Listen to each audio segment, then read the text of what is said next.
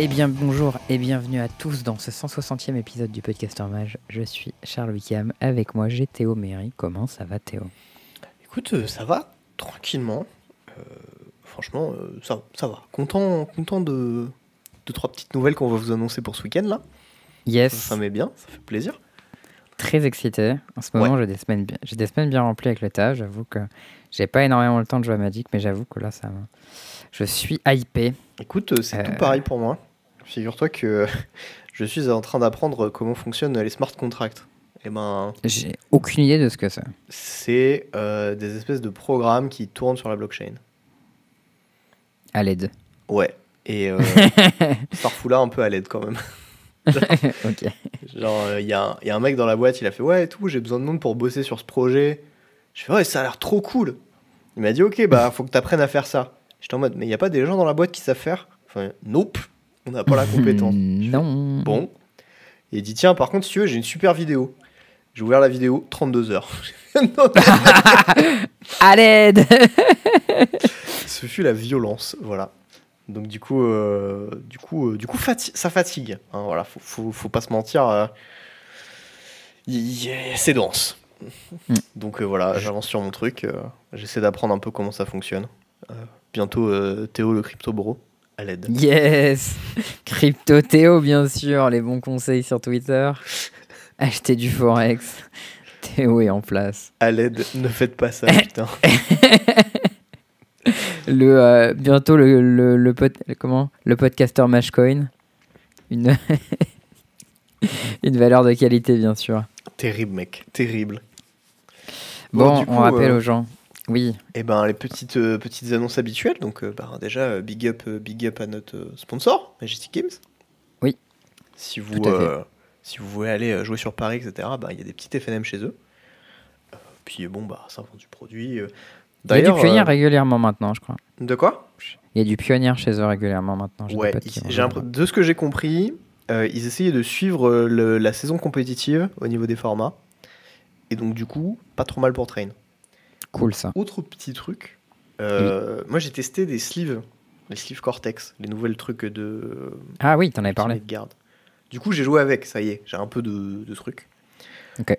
Elles ont, euh, c'est exactement le- les mêmes trucs bien et les mêmes défauts que les katanas. Ah. C'est-à-dire que genre elles sont Trop super agréables à shuffle, Hmm. elles sont plutôt lisses, mais euh, les coins se plient vite. Ouais, et trop petit pour double sleeve aussi, non Euh, je double sleeve pas les decks que j'ai mis dedans, donc je pourrais pas répondre à cette question.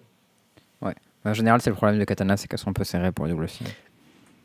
Mais euh, de ce que j'ai compris et de ce qu'on m'en a dit, a priori, ils ont fait en sorte de euh, d'éviter les problèmes de, euh, de, de chaînes en fait qui, qui sont eus sur les katanas un peu récemment, où euh, elles avaient tendance à se défoncer en fait hyper vite. Et ils ont, je sais pas, de ce que j'ai compris, ils ont mis un truc en place pour éviter ça. Donc voilà, euh, si jamais euh, vous voulez acheter des sleeves hein, pour sa majestique. Ok, Et aussi euh. March of the Machine qui sort tout à fait. ces temps-ci là, et dont on va reparler bientôt parce qu'on a un petit événement à vous annoncer pour ce week-end. Yes, yes, yes. Avant ça, on vous rappelle quand Eh même oui. que le podcast est dispo sur plein de plateformes si vous voulez l'écouter sur votre téléphone pendant que ça fait longtemps qu'on n'a pas dit ça.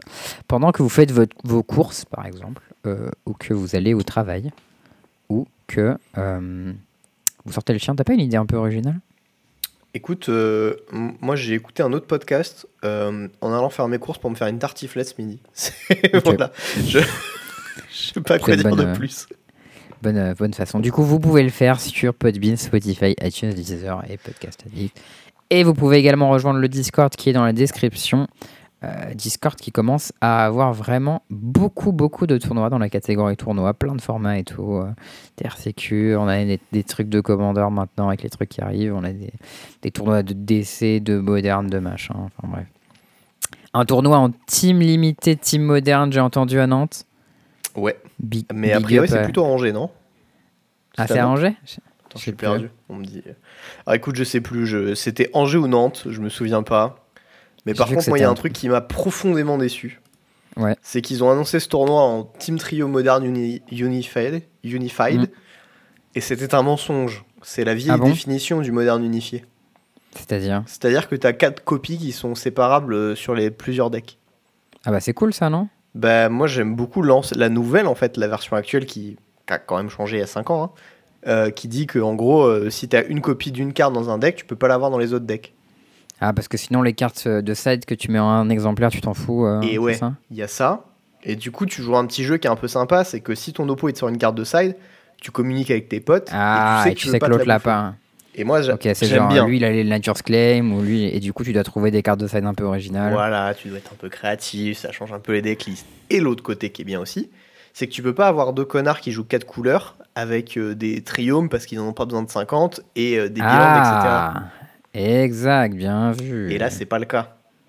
Donc je- je- voilà, moi, moi j'avais un peu le seul, je me suis hypé de ouf. Et puis, on met, et puis ils ont dit euh, oui, euh, alors euh, bah en- a priori euh, les gens sont pas trop au courant de ce que c'est l'unifié, du coup ça sera l'ancienne règle du unifié. Je fais non. Ah, mais.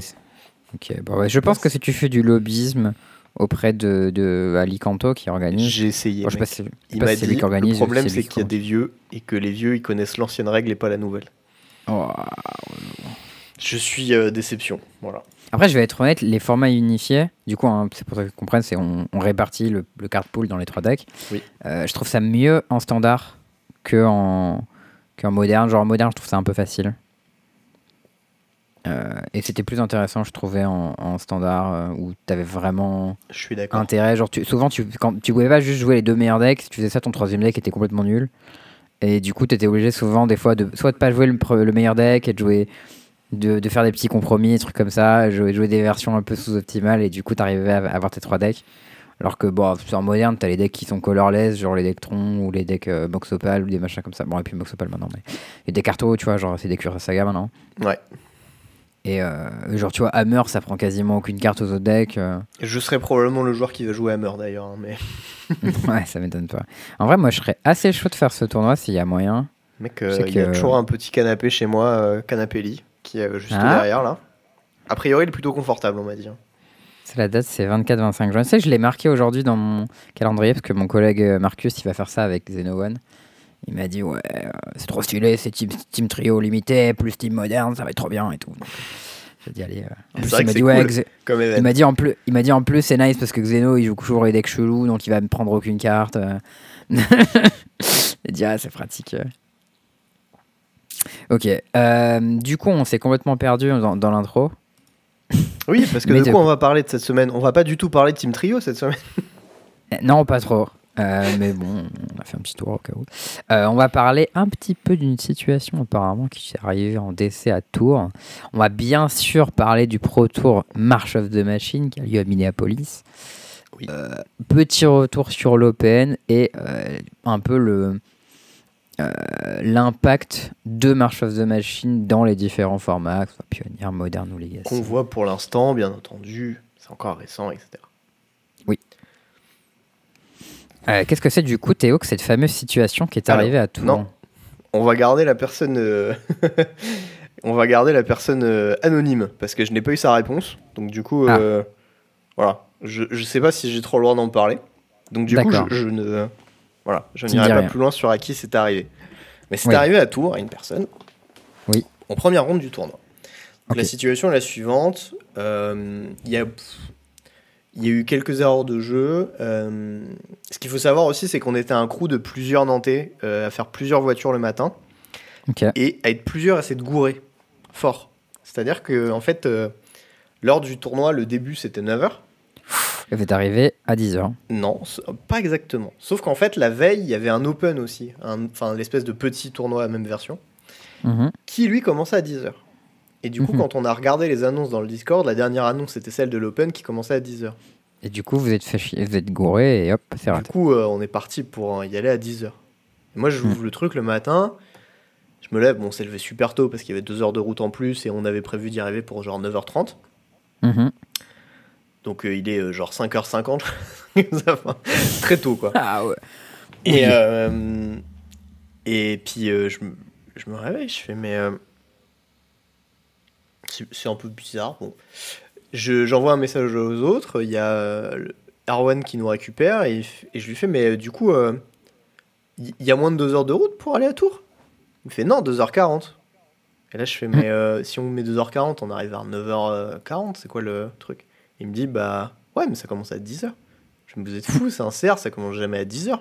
Si, si, sur Discord et tout. J'ouvre le Discord, je regarde, je vois que le post c'est pour la veille, tu vois. Je suis en mode, Mm. oh là là, putain, quelle galère. Allez, Donc, du coup, Et là, il est genre 5h50 à ce moment-là? Non, bah non, là il est 7h, tu vois. Ah ouais.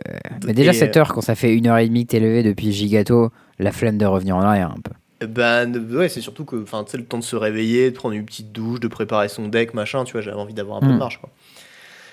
Euh, non, il même pas, il devait être 6h50 parce qu'on partait de chez Bastien à 7h. Enfin bon, bref, on s'en fout. et on n'était pas encore chez Bah, Il y, a un monde où- y a un monde où là, tu, tu cancel en mode euh, vas-y, la flemme, si c'est pour avoir un match Lost Rondin et tout. Alors, du coup, on a regardé les possibilités et on se rend compte qu'en passant par l'autoroute, on peut gratter et mettre 2 heures, tu vois.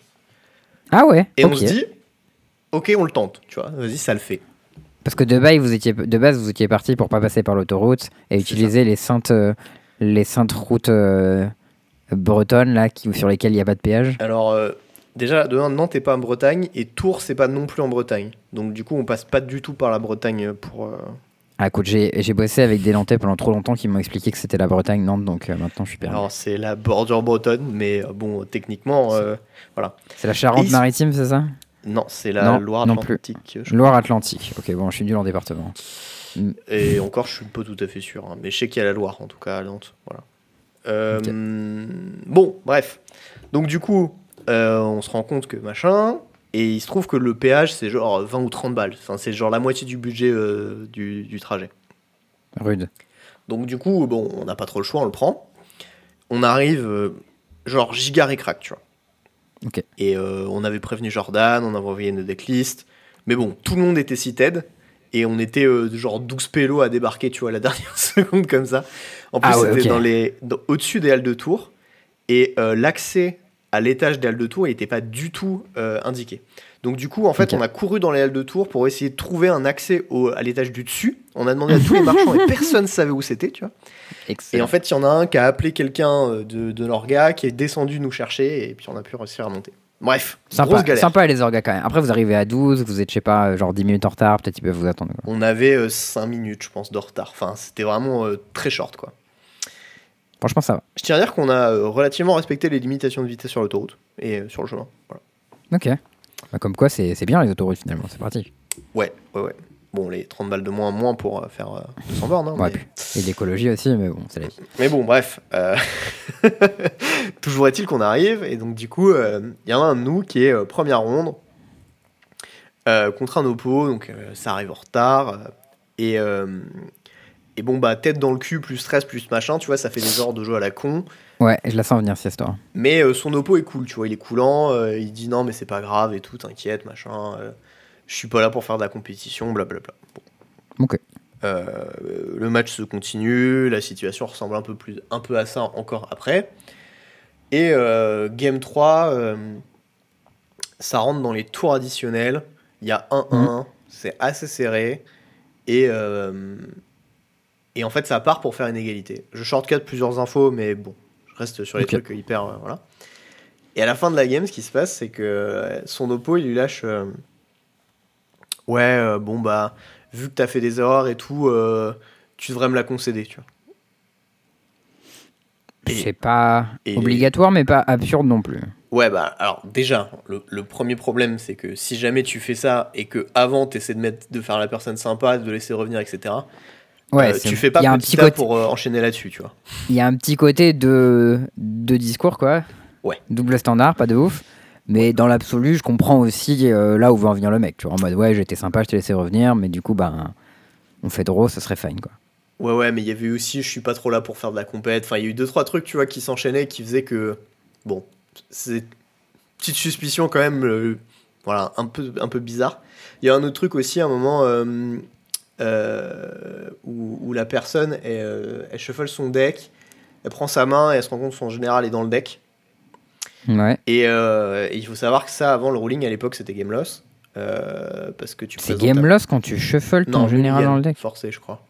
Non, parce que t'as présenté ton deck, tu sais. T'as présenté ton deck, t'as pris Ah, ta main. à on, est à, on est à quel moment là? On est au tout début de la game? Non, on est au mulligan, d'accord? Donc la, main est prise et euh, ben, la, personne cherche euh, son, son général. Ouais. Elle se rend compte qu'il est dans le deck. D'accord. Et, euh, et donc là, son oppo lui fait Ah ouais, bah, quand c'est comme ça, euh, c'est game loss. Mais bon, euh, tranquille, mulligan juste. Sauf que, bah, de deux choses. Déjà, euh, c'est pas game loss. Et Ah ouais de deux, le ruling dans ce cas-là, c'est ben, c'est pas grave. En fait, tu sors juste ton général du truc et tu prends un warning. Bah ouais, je- pour moi, ça aurait été ça le, truc logique. Puis il n'y a pas de raison qu'on doive mulliganer vu qu'il n'y a aucune info par rapport à ta main. En fait, juste ton général dans ton deck. quoi. Et, euh, et du coup, voilà, la situation euh, overall, tu vois, était extrêmement euh, shady. Il se trouve aussi que la, la personne en question qui a fait toutes ces remarques, c'était une personne de l'orga du tournoi. Oh, c'est pas ouf ça. Pas ouf, hein Quand tu lâchais un mauvais ruling sans appeler l'arbitre quand t'es orga du tournoi. Attends, genre, attends, euh, hmm. pas orga de ce tournoi, un orga de tournoi.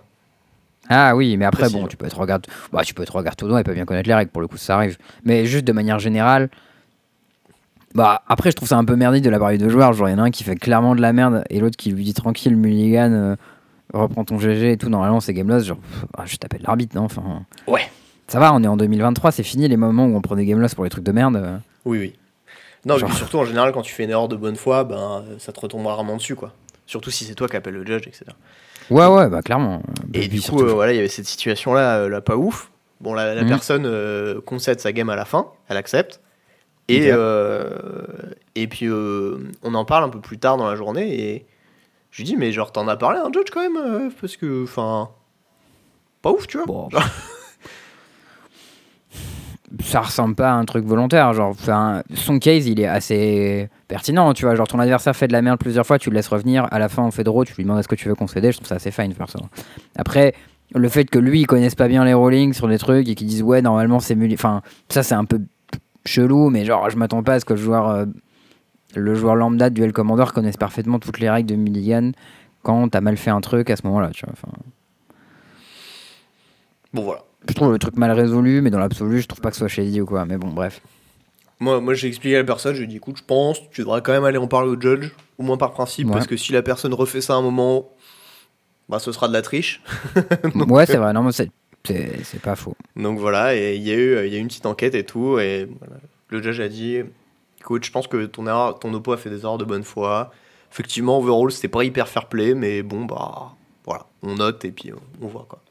Ouais, fine.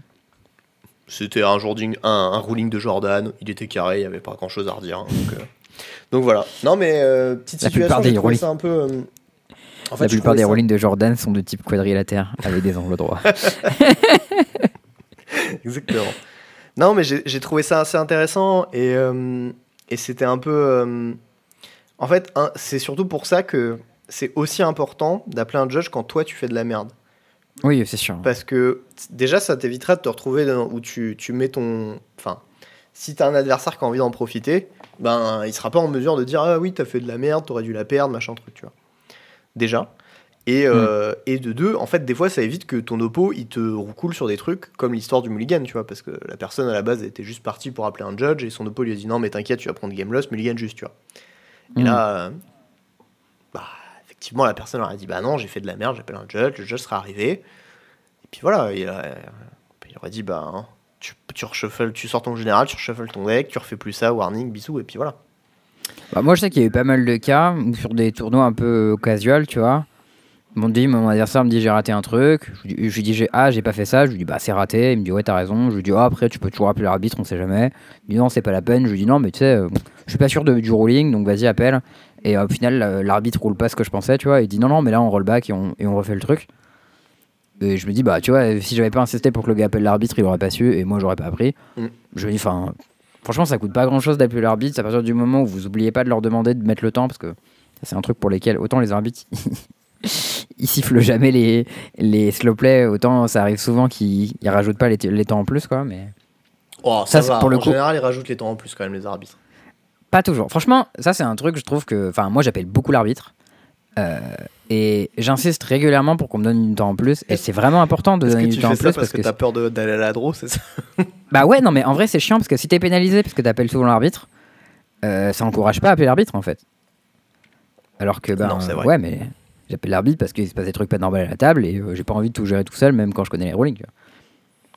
Ouais, ouais, non, mais je suis d'accord. Hmm.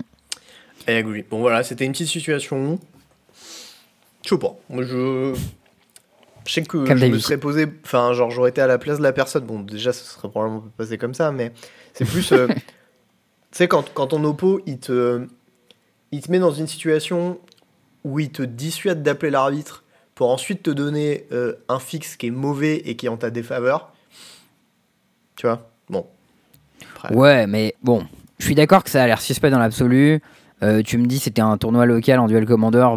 Bon, me c'était un euh, open, c'était en compète quand même. Un CR, pardon. Championnat régional. Bon, je- bon, j'en ai jamais fait des CR, donc je sais pas à quel point c'est un truc compétitif. Il y avait C'était 120 combien de joueurs, il y avait des judges, euh, ça jouait quoi. Ah ouais, non, quand même, ok. Ah ça oui, joue, non, ouais. non, c'était pas euh, un tournoi à 10 joueurs. Ah quoi. ouais. Bah alors, mais dans ce cas, t'appelles l'arbitre aussi. euh, Qu'est-ce que tu laisses ton adversaire te faire un rolling Enfin, genre. euh, Ouais, mais tu vois, c'est le problème de la fatigue, plus le stress du trajet, plus le retard, plus le machin, tu vois. Ouais, ouais, ok. Non, je pensais que c'était un truc genre 32 joueurs euh, local, un compte Non, non, non, c'était- on s'était bougé pour un vrai truc. Hein. C'est euh, Ouais, ouais, bah. Erwan qui, s'est qualifié d'ailleurs, euh, Erwan Maisonneuve avec euh, petit list contrôle. Beau course. Voilà. Il jouait quoi? Il jouait Airtail. Ah, j'allais dire, il jouait Airtail, ouais. Ouais. C'est vraiment une deck de Nantais. Ouais. Je comprends pas comment il gagne, mais Et comme il ben, gagne il a avec, euh, dodgé tous les decks aggro et jouait plein de contre. du coup, il a gagné. D'accord. Et il jouait des contres. Voilà. Il avait des piocheurs et des contres, et en miroir, il gagnait parce qu'il avait des piocheurs. Facile, hein nice. Ok, ok, ok. Bah, bon, bref, la conclusion, comme d'hab, hein. Un play, un play, judge. C'est important, les judges. C'est utile. C'est important, le jeu. Oui, c'est très utile. Bon, du coup, Euh, bonne oui, nouvelle On commence Tout par ça. à fait. Ouais, bonne nouvelle. Ce week-end, il y a donc le Pro Tour Mother of the Machine qui se déroule à Euh, Minneapolis. c'est March of the Machine. Mais... March of the Machine, j'ai dit quoi? Mother. Ah, c'est parce que ça s'appelle Mom. Ouais. C'est vrai que c'est March of the Machine. C'est pas du tout Mother of the Machine. Parce que c'est euh, c'est le titre de Lechland, ça, Mother of Machines, non? Euh, Je ouais, crois que c'est si ça. tu veux. C'est Non, mais je maman, suis elle est presque- ça me va. Je crois que c'est ça, hein. Et papa, c'est Jean, mais en, en limité. C'est vraiment pas. Non, non, mais c'est vraiment, c'est vraiment son titre hein, sur la carte Elechnorn, virgule Mother of Machines. mais du coup, c'est en one, c'est pas en mom. Bref. Euh, il y a le Pro Tour ce week-end. C'est en standard et en limité. Ce sera casté en français sur la Par. chaîne de Valais PL. Valet PL. Et, Et qui sont les, qui sont les invités? Et nous deux. Et oui. Coucou. Voilà, parce que nous. bon, on n'est pas au Pro Tour, mais on était à celui Oui. d'avant. Valet PL, ils nous ont glissé un petit message. Ils nous ont dit Ouais, les frérots, est-ce que vous voulez revenir, recast chez nous un petit, euh, un petit tournoi comme ça? Moi, ni une ni deux, j'ai fait Oui, je suis chaud. Oui, monsieur. Et donc, du coup, on sera là. Yes. Euh, moi, je ferai vendredi. Euh, du Mm. coup, le coverage. Alors, je sais plus exactement les horaires, j'ai pas regardé, mais de mémoire, c'est un Alors- truc genre 20h, 4h du mat. Moi, il m'a dit ça commence à 18h et ça se termine vers 2-3h du mat. yes, c'est du bon côté de la côte. Yes! Ouais, c'est pas, euh, c'est pas infâme, genre. ouais. Non, parce que la dernière fois, je crois, c'était Vegas, et du coup, il y avait deux heures de décalage de plus. Et du coup, c'était genre un truc genre 20h, 4h. Ah ouais, infâme ça. Yes! Ok, bon, non, mais là, c'est c'est clairement acceptable. Oui, grave. Euh, du coup, toi, tu feras le vendredi, donc jour 1. Moi, Absolument. je ferai euh, le samedi, euh, jour 2. Vendredi, je vais travailler le soir. Euh, mais bon, euh, du coup, euh, très très hypé. Standard est limité. Et en plus, pour une fois, ils ont repris le vieux calendrier pour les Pro Tours. Et je suis très content. Euh, puisque du coup, on a un Pro Tour trois semaines après la release. Ah oui, ce calendrier-là. J'étais en train de me dire, mais de quel calendrier tu parles? Bah, en fait, à l'époque, avant le, avant le, le Covid et tout, genre il y a longtemps, on avait la release, puis une semaine après, non, deux semaines après, il y avait les SCG, et la semaine d'après, il y a le Pro Tour, tu te rappelles Ouais. Et la semaine encore après, il y avait le Game Day. Ouhou. Et moi, je regardais les decks du Pro Tour pour les jouer au Game Day. Ouais. Et on s'est battu pour une place. un- C'était un RPTQ euh, en finale euh, une semaine après un Pro Tour comme ça. On Ouais, c'est tous vrai. les jeux deux jouer le même deck et tu m'as tu m'as bouillave en finale. Non, c'était pas en finale? un- encore? Je sais plus. Si c'était en finale. En finale. bon. Vraiment, le deck était broken. C'était Ouais, il avait genre Sultai Yoko. 72, il avait 72% de win rate, je crois, un truc comme ça. C'était un deck aberrant. trail. J'ai jamais eu euh, l'impression de pas jouer au même format que mes oppos. Ouais, et pourtant j'avais joué contre un deck réclamation qui était pas un très bon match-up. Et dans le side, on avait des bêtes qui tapent genre euh, Regisor et euh, Love Truck Beast. était Euh, à l'assaut. Le deck c'était Sultai Yoko avec Chafour, Wicked Wolf et je sais plus quoi d'autre. Et des gousses. Il y avait... Ouais, il y avait pas de Nissa et il y avait euh, Massacre Girl à la place. Et du coup, tu défonçais Mm. les Nissa en, en- en ruinant tous ces landes d'un coup. Ouais, c'était marrant ça. Ça, c'était vraiment vénère. Ouais, c'était drôle.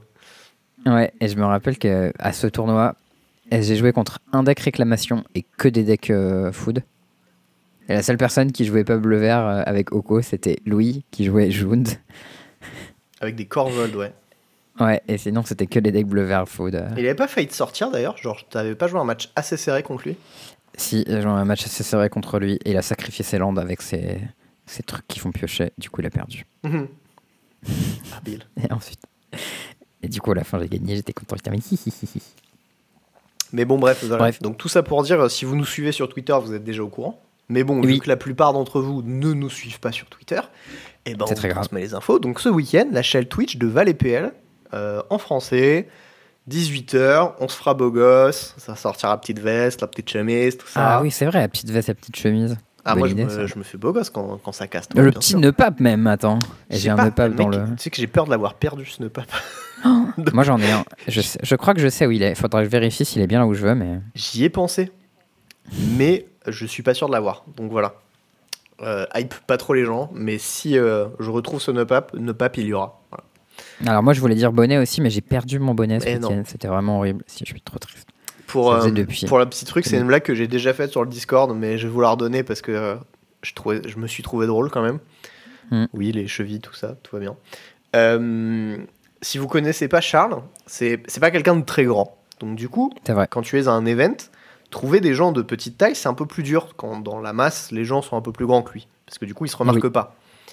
Et euh, Charles avait cette euh, habitude de porter son petit bonnet pompon. C'est pas une Oui. blague, c'est littéralement un bonnet pompon. C'était un bonnet pompon, ouais, qui avait un très joli pompon orange. Que sa mamie lui avait offert d'ailleurs.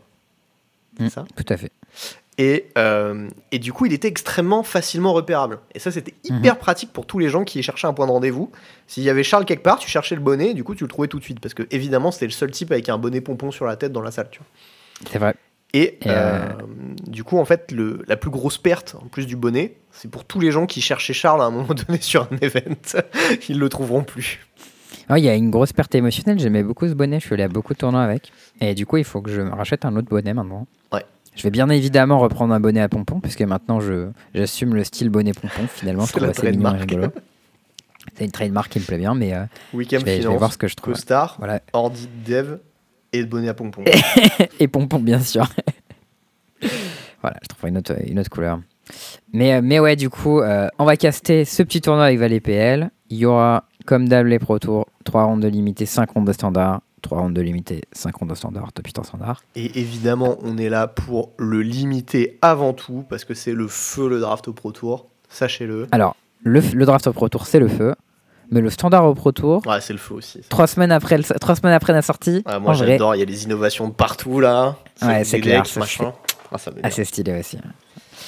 Euh, pour ce Pro Tour, combien de Français on a? Moi, j'ai compté 5. Tu me dis si je dis des bêtises. Mm, Mais d- pour moi, déjà on a- juste. Ah non, 6. 6, 6, 6, 6. Déjà, il y a, y a Raph et Gab. Raph et Gab. Et les 4 autres, c'est. euh, Ah non, 7, je dis une bêtise. Thierry, Elliot, Thi- JE Thierry Elliott, Thomas. JE, Thomas et Antoine Lagarde. et Antoine. 7 du coup. 7, du coup, ouais. Euh, ce qui fait une belle petite brochette de français finalement. Attends, est-ce que le français qui s'est qualifié au World sur le truc en ligne, il a pas sa place au PT aussi? Je, je le connais pas. Alors moi non plus. Euh, D'ailleurs, euh, je, je ne connais pas ton prénom, mais si jamais euh, tu entends ma voix, n'hésite pas à me contacter, vu qu'on est tous les deux qualifiés au Worlds. Ah oui, c'est vrai.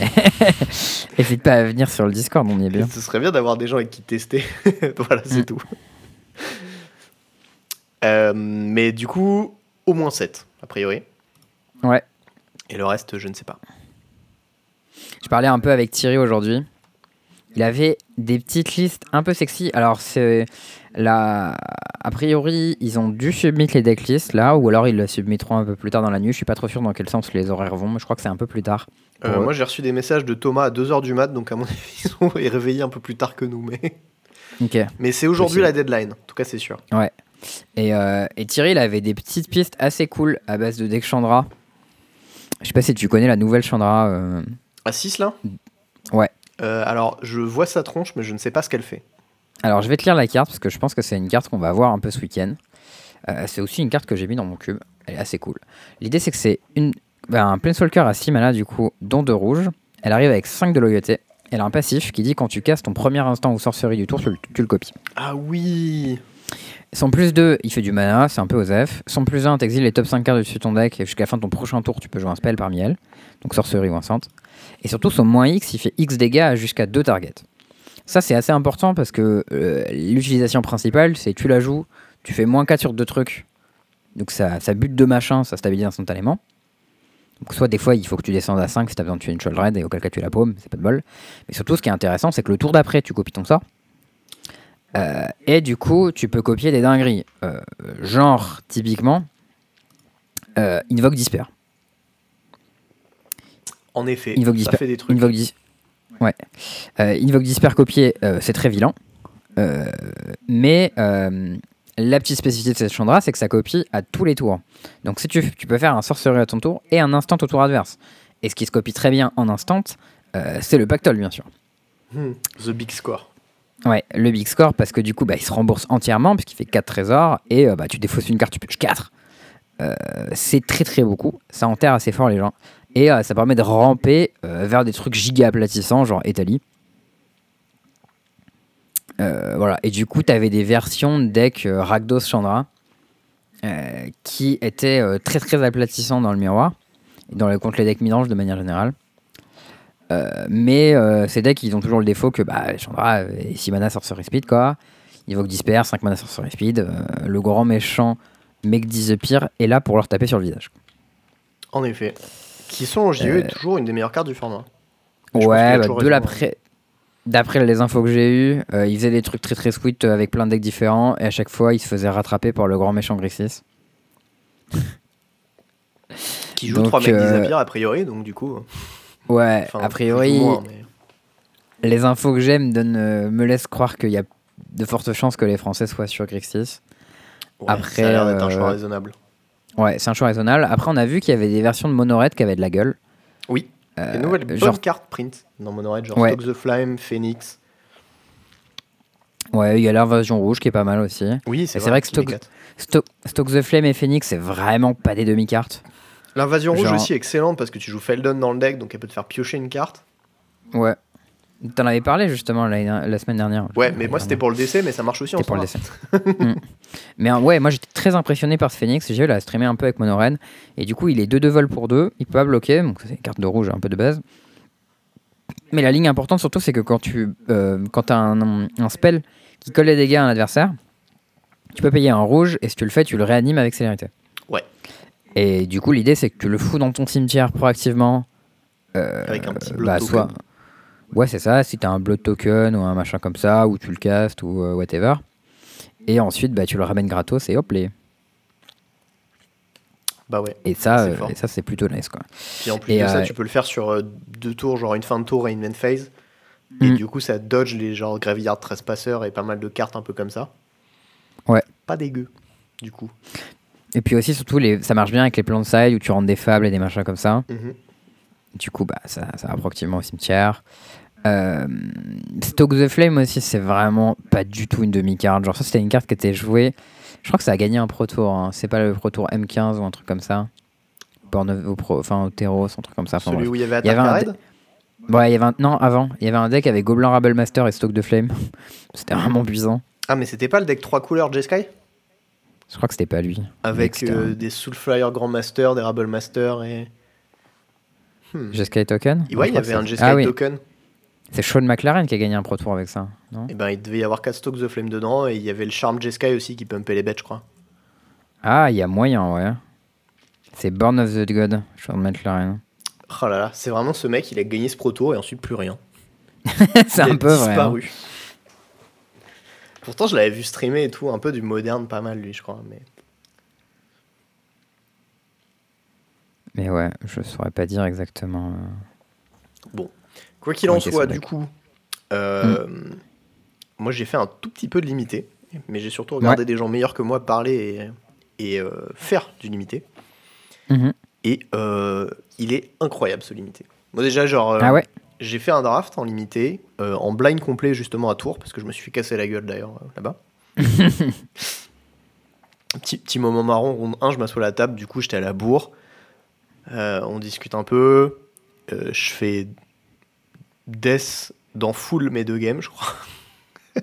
Nice. Du coup, je perds. Et, euh, et à la fin, mon oppo, il fait euh, Ah, ok, bah, je suis content d'avoir gagné. C'est toi qui vas au Worlds, non, cette année? Je fais, Oui. Oh là là, il est tellement connu. non, mais c'était marrant parce que, tu sais, c'est genre euh, Ah, je t'ai bourré, mais tu vas au Worlds, non? Et j'étais en mode oui, mais tranquille, tu vas pas. Et, euh, et bon, j'ai fait euh, genre 1-3, je crois. Je me suis fait atomiser. Donc, euh, comme quoi, Aïe. voilà, je suis pas bon partout. hein. Et, et derrière, je suis allé faire du draft. Et j'ai drafté une espèce de blue pile qui était incroyable. Euh, moi, j'ai appris un truc, c'est que quand tu connais pas un set, tu piques les trucs qui sont craqués. Genre, c'est marqué sur la carte que c'est craqué. Et tu piques les removals et le reste, tu vois. Ouais. Donc, ce que j'ai fait, c'est que moi, j'ai regardé ce qu'on me passait. Y avait du noir, j'ai pris tous les removals. La fin, dans mon deck, il Ils sont, pas, ils, sont, ils sont pas mal, euh, les removals dans ce set. Hein. C'est surtout qu'il y en a un. C'est genre 3 mana, convoque, instant, ou 3 3. Ouais, ouais, lui, il, est- il rigole pas Et trop. alors, celui-là, c'était complètement glouton. Pour, euh, Mais c'est pas une, c'est pas une uncle, hein Si, si, j'en avais deux dans mon deck, tranquille. À un moment, on passe euh, Jinji Taxias. Je fais Ouh là là, c'est une mythique, ça a l'air bien. Je lis la carte, c'est le truc qui pioche 7 quand ça flippe, non C'est pas ça? Absolument. C'est impossible Ah de oui. perdre si tu. C'est très très bien comme carte. Du coup, No no très bien. Et puis il se trouve qu'à chaque fois que tu joues un spell qui coûte 3, tu pioches. Et donc le Mm. truc qui est à convoque, qui fait moins 3, moins 3 pour 3, bah Ouais, il coûte piocher 3. en plus. nice. Et tous mes removals, bah ils faisaient piocher. Du coup, mon deck était juste Allez. glouton. Mais Surtout que j'ai entendu beaucoup de bien sur Bleu Noir de manière générale. Ouais, ça avait l'air insane. J'avais la Fairy aussi qui fait snap, j'avais des boons, j'avais des Oh la enfin, qui fait snap. mon- deck était vraiment incroyable. Genre si je. Est-ce que si t'avais tu la vois- 1-1 Death Touch qui flippe? Euh, Non, j'avais pas elle. J'avais 1 Je 3 défenseurs qui euh, exilent un truc et qui flippe. Qui est, vraiment très fort. Le mur pour un bleu. Ah oui, pas mal lui. Il est très très bien. Bon. Quoi qu'il en soit, euh, j'ai atomisé mon premier adversaire. Euh, Mon deuxième c'était Gaël, Gaoul. Et euh, il jouait une pile hyper aggro. Donc du coup, ben, un peu tight. Mais je gagne Mm. quand même euh, un 2-1 solide, je pense. Propre. Et euh, j'ai dû me barrer avant de jouer la finale parce qu'on était euh, sur le départ avec les autres et que du coup, bah, Oh no du coup voilà. Mais je suis à peu près sûr que j'aurais gagné sans aucun problème mes, mes autres games. Mon deck était vraiment insane. Et euh, le format de draft est trop trop cool parce que tu peux vraiment tout drafter. T'as euh, des piles agressives, t'en as plusieurs.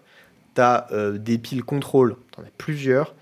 T'as des piles euh, fixing 5 couleurs, t'en as plusieurs. Enfin genre, Ouais, il y a des payoffs chelous aussi. Genre, moi, le premier draft que j'ai fait, j'ai eu Kenrit. ah bah ça Euh, paye off bien 5 couleurs ça. Et du coup, en fait, bah ouais, mais moi, je joue un deck Boros et je récupère un Kenrit. Du coup, j'ai commencé à piquer des Ah, lands, c'est quand même des bien. en fait dans mes couleurs. Ah oui, genre, j'avais un, un bilan de rouge-noir, tu vois. Hop Et du là, coup, des fois, j'ai fait, genre, oh, Kenrit, tous les tours pour 5 mana, je réanimais une bête. Et le mec était là en mode, mais à l'aide. Parce qu'en fait, il y, a un- il y a un truc qui est un peu chelou dans ce set, c'est que la composition des boosters, il y a un, une carte qui est un peu comme les inventions Ouais. ou les, Tu les peux trucs qu'il y avait dans, dans trois, Strixhaven. déjà. Ouais, mais dans, je sais plus comment ça s'appelait dans Strixhaven, c'était les archives, je crois. Ouais. Et là, c'est euh, Legends from Beyond, un truc comme ça. Ouais, c'est des mémoires. C'est ça, c'est des créatures légendaires qui viennent dans l'autre set. Et euh, bah, des fois, c'est des trucs euh, un peu nazes, genre, euh, je sais pas, euh, des bêtes un peu osef, quoi. Et des fois, c'est des trucs pétés, genre Kenrit. Et là, dans mon autre draft, j'ai eu Lutri. J'étais en mode, ouah, Lutri, ok, let's go. Lutri, c'est très très bien. hein. Ouais, alors dans le cas présent, des fois c'est relou parce que quand ton draft est vraiment très bien, euh, tu peux plus jouer tes excellentes cartes en double. Donc ça c'est un peu relou. Genre, Lutri c'est très bien dans le deck qui sont vraiment bien, mais quand ton deck devient trop bien, Lutri ça devient un peu moins bien. Ouais, ouais, je comprends tout à fait ce que tu veux dire. Ce qui est un peu dommage quoi. Euh, surtout parce que, hum, ben, alors moi j'avais un deck bleu-rouge, mais il y a une limite maximum en fait au nombre de cartes différentes que tu veux activement dans ton deck. Et au bout d'un moment, tu finis par mettre des cartes que, dont tu veux pas vraiment, qui sont pas trop dans ton thème, quoi. Mm. C'est un, set qui est assez synergique, je trouve. Et des fois, tu finis par mettre des cartes, t'es là en mode, ouais, bon, bah, elle serait plutôt dans un deck Knight que mon deck Spell, mais au final, j'en ai besoin parce qu'il faut des cartes différentes. Et typiquement, tu vois, j'avais genre des, con- des la- le pioche 2 convoque ou des removal bien, des trucs comme ça en double que j'ai pas pu jouer. Je pense que mon deck aurait été mieux si j'avais juste pas joué le tri, quoi. Possible. bon, Enfin, ça reste quand même une super carte en compagnon. hein. ouais, C'est vraiment rigolo. Clairement, euh, clairement, ça fait des trucs. Non, mais il y a, du coup, il y a tous les compagnons, euh, il y a des, des cartes d'autres sets. Bon, il y a Ragavan aussi, tu peux te Il prendre. y a Ragavan randomly, ouais. Ça, ça, ça D'ailleurs, c'est ma- marrant, c'est que Ragavan sur 17 Land, il a un win rate très faible. Euh, genre plus bas que la plupart des rares, des trucs comme ça. Et ce qui est probablement euh, changé par le fait que euh, les gens qui sont pas très forts draft Ragavan et Force Rouge comme des animaux. Et du coup, on des decks pas ouf qui baisse le win rate de la carte alors qu'elle est trop forte. C'est tout à fait possible, ouais. J'ai lu, c'était une analyse, je sais plus qui c'est qui disait ça sur un Discord, mais c'était vraiment malin. Et j'étais en mode, ok, bien vu. Bon, ça ressemble en même temps à une carte aussi craquée, c'est dur qu'elle ait un win rate aussi bas, quoi. Ouais. Euh, donc voilà, il y a ça. Il y a les decks de standard. Bon, bah, on, on- on va pas trop parler non plus de ce que les Français vont jouer parce que, bah, quand même, euh, on va pas spoiler, euh, spoiler leur deck, même si, même si on sait. On sait que les. Les, les decks qui vont être joués, vont être semblables à ce qu'on connaît déjà parce que, en fait, tous les sets sont connus sauf le nouveau. Et Je euh, pense qu'il y aura c'est des fables du brise miroir dans le deck. Hein. De quoi? On va se mentir. Je pense qu'il y aura des fables du brise miroir dans le deck. Oui, hein. et des, et des chevaleries, probablement. Mais bon. Probablement. Euh, si je peux revenir sur le limité, il y a juste un truc que je voulais redire que je trouvais assez cool, c'était la mécanique incubate. Ouais, alors moi je Euh, l'avais je mal trouve- lu. Je croyais que c'était jusqu'à la fin du tour, en fait, mais pas du tout. Ah oui, non, pas du tout. non, le truc, il reste une bête en fait. Et euh, alors, il y a juste un truc que je trouve un peu frustrant avec Incubate, euh, c'est l'Unco à deux mana là, euh, Norn Inquisitor, qui fait que à chaque fois que tu, tu incubates, la blanche, à chaque fois que tu incubates, tu mets un compteur de plus dessus. Donc elle, elle est très très désagréable parce qu'elle est vraiment trop forte. Et qu'à chaque fois que je me la suis pris, je me suis fait complètement atomiser. Euh, mais euh, de manière générale, je trouve que la mécanique incubate, elle est assez cool. C'est sympa en fait d'avoir une espèce de clou, mais à la place d'avoir une pioche, t'as une bête. Oui, c'est un peu plus fort Et- d'ailleurs. hein. Ouais, c'est franchement c'est pas mal. Hein. Genre il y a pas mal de cartes qu'avec Incubate, tu te dis ouais bon c'est un peu anecdotique. En fait non non, genre avoir un body en plus, c'est vraiment bien dans ce format. Je Genre, il y a un cool. piocheur à la con qui fait genre piocher une carte incubate 2 ou 3, je crois, en bleu. 3 pour 5 mana. Et bah, c'est fat. Ouais, c'est pour 3 mana, ouais. enfin c'est 3 plus 2. Ouais, elle est vraiment bien cette carte. Ça. Il y a beaucoup Dommage de que ce trucs soit comme ça parce que- que t'as du mal à évaluer parce que c'est pas trop un truc que t'as, avec lequel t'as déjà joué, mais Mm. assez fat. Hein. Vraiment, de manière générale, ça fait des trucs. Complètement. Euh, donc du coup, euh, voilà, pour le standard, euh, ben, la plupart des decks sont... Enfin, la plupart. C'est-à-dire que les decks qu'on connaît, ils vont pas drastiquement changer non plus. Il y aura peut-être euh, quelques nouvelles additions, un removal qui sera un peu mieux qu'un autre, etc. Peut-être qu'il y a des archétypes ou des decks qui vont naître, mais ça, bah, pour l'instant, on n'est pas, on sait pas. Ouais, alors déjà il y a une petite nouveauté dont on n'a pas trop parlé, c'est le fait que il y avait pas mal de decks réanimateurs autour de Atraxa et tout. Et euh, ils ont récupéré Etali. Euh, Etali qui est un monstre ouais, qui est très méchant et qui a l'avantage d'être castable en fait, beaucoup plus facilement qu'Atraxa. Ah, il est vachement moins bien aussi quand tu le castes, hein, quand même. Bah, il est moins bien, mais bon, il est quand même 7-7 Rumple, il casse deux cartes gratos. C'est vrai. Et euh, si jamais tu le flippes, je crois qu'il est extrêmement méchant. Genre euh, 11, 11 Trample indestructible, un truc comme ça. Et il a aussi, il inflige autant de poison qu'il inflige de dégâts. hein. Ah oui, il a genre infect. Il a pas vraiment infect, mais il a un truc comme l'infect. Ouais, il a poison 11 quoi. Bon courage. Ah, il flippe en colosse de pestacier en fait. C'est marrant. Ouais. Mais euh, fun fact, euh, il a pas exproof, hein. il est juste indestructible. Ouais, ok. Du coup, euh, ça Ouais. se fait gérer quand même. Si tu prends Wandering Emperor à l'aide. Bah, en standard, tu peux prendre Wandering Emperor. En limité, euh, moi, je l'ai transformé en 0-2 piéton, tu vois. C'était, c'était rigolo. non ça a pas bien marché. Hein. C'est marrant. Mais ouais, effectivement, voilà, il y a, il y a des choses dont pour l'instant on ne sait pas, qu'on va découvrir au PT, donc ça c'est trop cool. Ça, c'est nice. C'est pour ça que c'est cool les formats où euh, bah, t'as pas beaucoup de temps entre la sortie du set et le Pro Tour. Mm. Mais quand même suffisamment pour qu'il y ait des petites innovations, donc euh, voilà. Il y aura peut-être des decks convoques, ce serait un peu nice. Il y aura peut-être, ouais. Non, mais euh, oui, Parce mais- que tout à tu sais fait. qu'il y avait le, le nouveau chevalier euh, convoque là, qui a l'air assez costaud. hein. Lequel? Il est 4-4 pour 5. Et quand il arrive en jeu, tu regardes 6 cartes. Et pour chaque bête qu'elle convoque, tu peux Ah prendre une bête. euh, Je sais plus exactement comment ça marche. C'est la nouvelle carte de Mono White en pionnière. C'est ça. J'ai vu des gars la jouer à des challenges justement, donc euh, Je crois que c'est assez fort comme carte. C'est Night Errant of, Hero, of Eos. Ah, c'est ça. Tu peux prendre jusqu'à deux créatures, euh, mana value X ou moins. Et X, c'est le nombre de bêtes qui en convoquent. Et du coup, si tu as convoques avec au moins 3 bêtes, ça fait une compagnie en fait. pas mal. Et du coup, tu as une 4-4 qui fait compagnie. Bah, les cartes, elles vont à ta main au lieu d'aller en jeu. Mais c'est quand même. euh, pff, pas mal, tu vois. Genre, tu payes euh, deux mana, du coup, t'engages trois double bêtes, coup de euh. recrutement officer, mais euh, bon. Et, euh, et le truc, c'est que comme euh, Adeline a euh, vigilance, ça convoque bien. Ouais, et puis elle crée des tokens en plus, donc ça convoque très bien. Ouais, exactement. Et elle coûte 3 mana, donc elle se récupère bien si on a été en féroce. Donc bon, c'est pas impossible qu'une des façons de battre euh, les decks euh, Fab, machin et tout, ce soit de les bourriner avec des bêtes. Et si c'est le cas, bah, cette bête, ça peut être une bonne addition à ça. Après, le deck euh, aggro mono white standard, il n'existe pas, non? Bah, je sais pas, il y a Talia, Adeline, recrutement officer. euh, Enfin, tu vois, il y, a des- il y a des raisons de le jouer, tu vois. Ouais, c'est vrai, c'est vrai, c'est vrai, c'est vrai. Bah, il y a le Ouais, deck a- soldat, après. Bah, je sais pas, écoute, bon. Dans tous Il y, a- les cas. un- il y a un- il y a un truc en tout cas qu'on a vu passer sur Twitter et je sais pas trop si c'est un mème, j'ai l'impression que c'est un mème et que les gens se foutent de notre gueule. Mais il y a beaucoup de gens qui parlent euh, de la carte Omen Hawker. Je sais pas si tu l'as vu. C'est euh, le truc à un mana bleu? Ouais, c'est le truc, il y a un mana bleu, alors qu'il y a déjà un- une pipeline excellente puisqu'il est Cephalid Advisor, ce qui est vraiment très classe. Euh, C'est pour le un breakfast. pour un bleu. Ouais, exactement, c'est un pour un bleu, et quand tu l'engages, il fait deux mana, un colorless et un bleu, que tu peux utiliser uniquement pour des capas. Euh, mais dans l'absolu, si tu peux l'utiliser à tous les tours, c'est broken comme effet. Genre c'est double l'anneau orel, Ouais. Ça fait ramper fort. Ouais, euh, mais euh, faut pouvoir l'utiliser quoi. Mais du coup, les gens disaient que tu pouvais l'utiliser avec Bankbuster. Il y avait peut-être d'autres effets avec lesquels ça pouvait marcher, je sais pas trop. J'ai pas trop d'idées comme ça, j'avoue, mais. Je sais pas, avec Nyctos En pionnière Ah oui, mais là, c'est on parlait de standard. Je sais pas, je cherche des idées. non, je sais pas. Euh, Hmm. Ça, je t'avoue, j'ai pas réfléchi. Il y avait l'exemple de Bankbuster ouais, qui était sympa parce que si tu fais tour 1 ça dans tour 2 Bankbuster, tu pioches direct. Sur le play, Ça ça, va être assez costaud, écrasant dans pas mal de match-up. Ouais. Après, euh, bon, est-ce que c'est bien? Je sais pas. Bah, si t'arrives à utiliser son mana tous les tours, c'est sûr que c'est bien. Genre, euh, Ouais, ouais. mana tous les Mais tours euh, la question, c'est plus euh, est-ce que tu penses que tu peux faire ça de manière reliable? Est-ce que ça te coûte pas trop cher? Est-ce que. Enfin, tu vois, il y a beaucoup, beaucoup. Franchement, j'aimerais bien que des gens les break, les break et jouent 4 fois cette carte-là. Je comprends.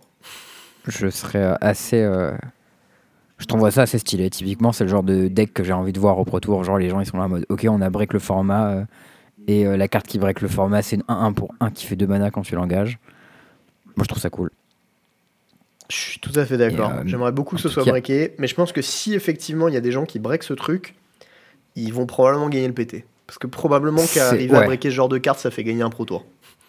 Ouais, bah clairement. Donc euh, voilà, à Euh, condition qu'ils y arrivent. euh, voilà. En parlant de standard, je sais pas si tu as suivi exactement ce qui se passait avec The Aftermath après le Pro Tour. Ben ça rotate. Alors, je crois que c'est pas ça. hein. D'après ce que j'ai compris, il y a un autre set qui sort qui s'appelle March of the Machine The Aftermath, qui est un set dans lequel il n'y a pas de commune, mais il y a que des ungo et des rares. Et euh, ce serait un espèce de set supplémentaire qui va en standard, mais euh, qui est très petit, un peu comme les sets alchimie, genre pour secouer le format, tu vois. What? Ouais, je sais pas trop ce que c'est. Ils C'est un truc nouveau. ça? Je sais pas. Alors après, ils abusent un peu parce que c'est un truc standard, mais la moitié c'est des cartes légendaires multicolores. Donc c'est très clairement des commandants quoi. Ça je trouve qu'ils se foutent un peu de notre gueule. Ben ouais. Mais euh, pour autant, euh, bah pourquoi pas, je sais pas. Genre moi j'ai toujours dit que j'étais pas contre l'idée de séparer les cartes de draft et les cartes de construit. Ouais. Et ça c'est un set de construit vraiment, c'est pas fait pour drafter. Genre il y a pas de commune quoi. Hmm. Et euh, du coup, ça permet d'avoir des rares qui seraient broken en limité, mais que dont tu as envie d'avoir en construit, euh, en construit d'une autre façon. Ça, je trouve ça plutôt cool. Ok. Euh, maintenant, je sais pas trop ce que ça va donner. Le reste, Bon. Je sais pas, ça a l'air un peu atroce, mais ok. pourquoi atroce? Ben, pff, en fait, genre, euh, printer des trucs qui déguisent vaguement en disant ouais, c'est pour le standard, alors que c'est full légendaire juste pour euh, le, le DH.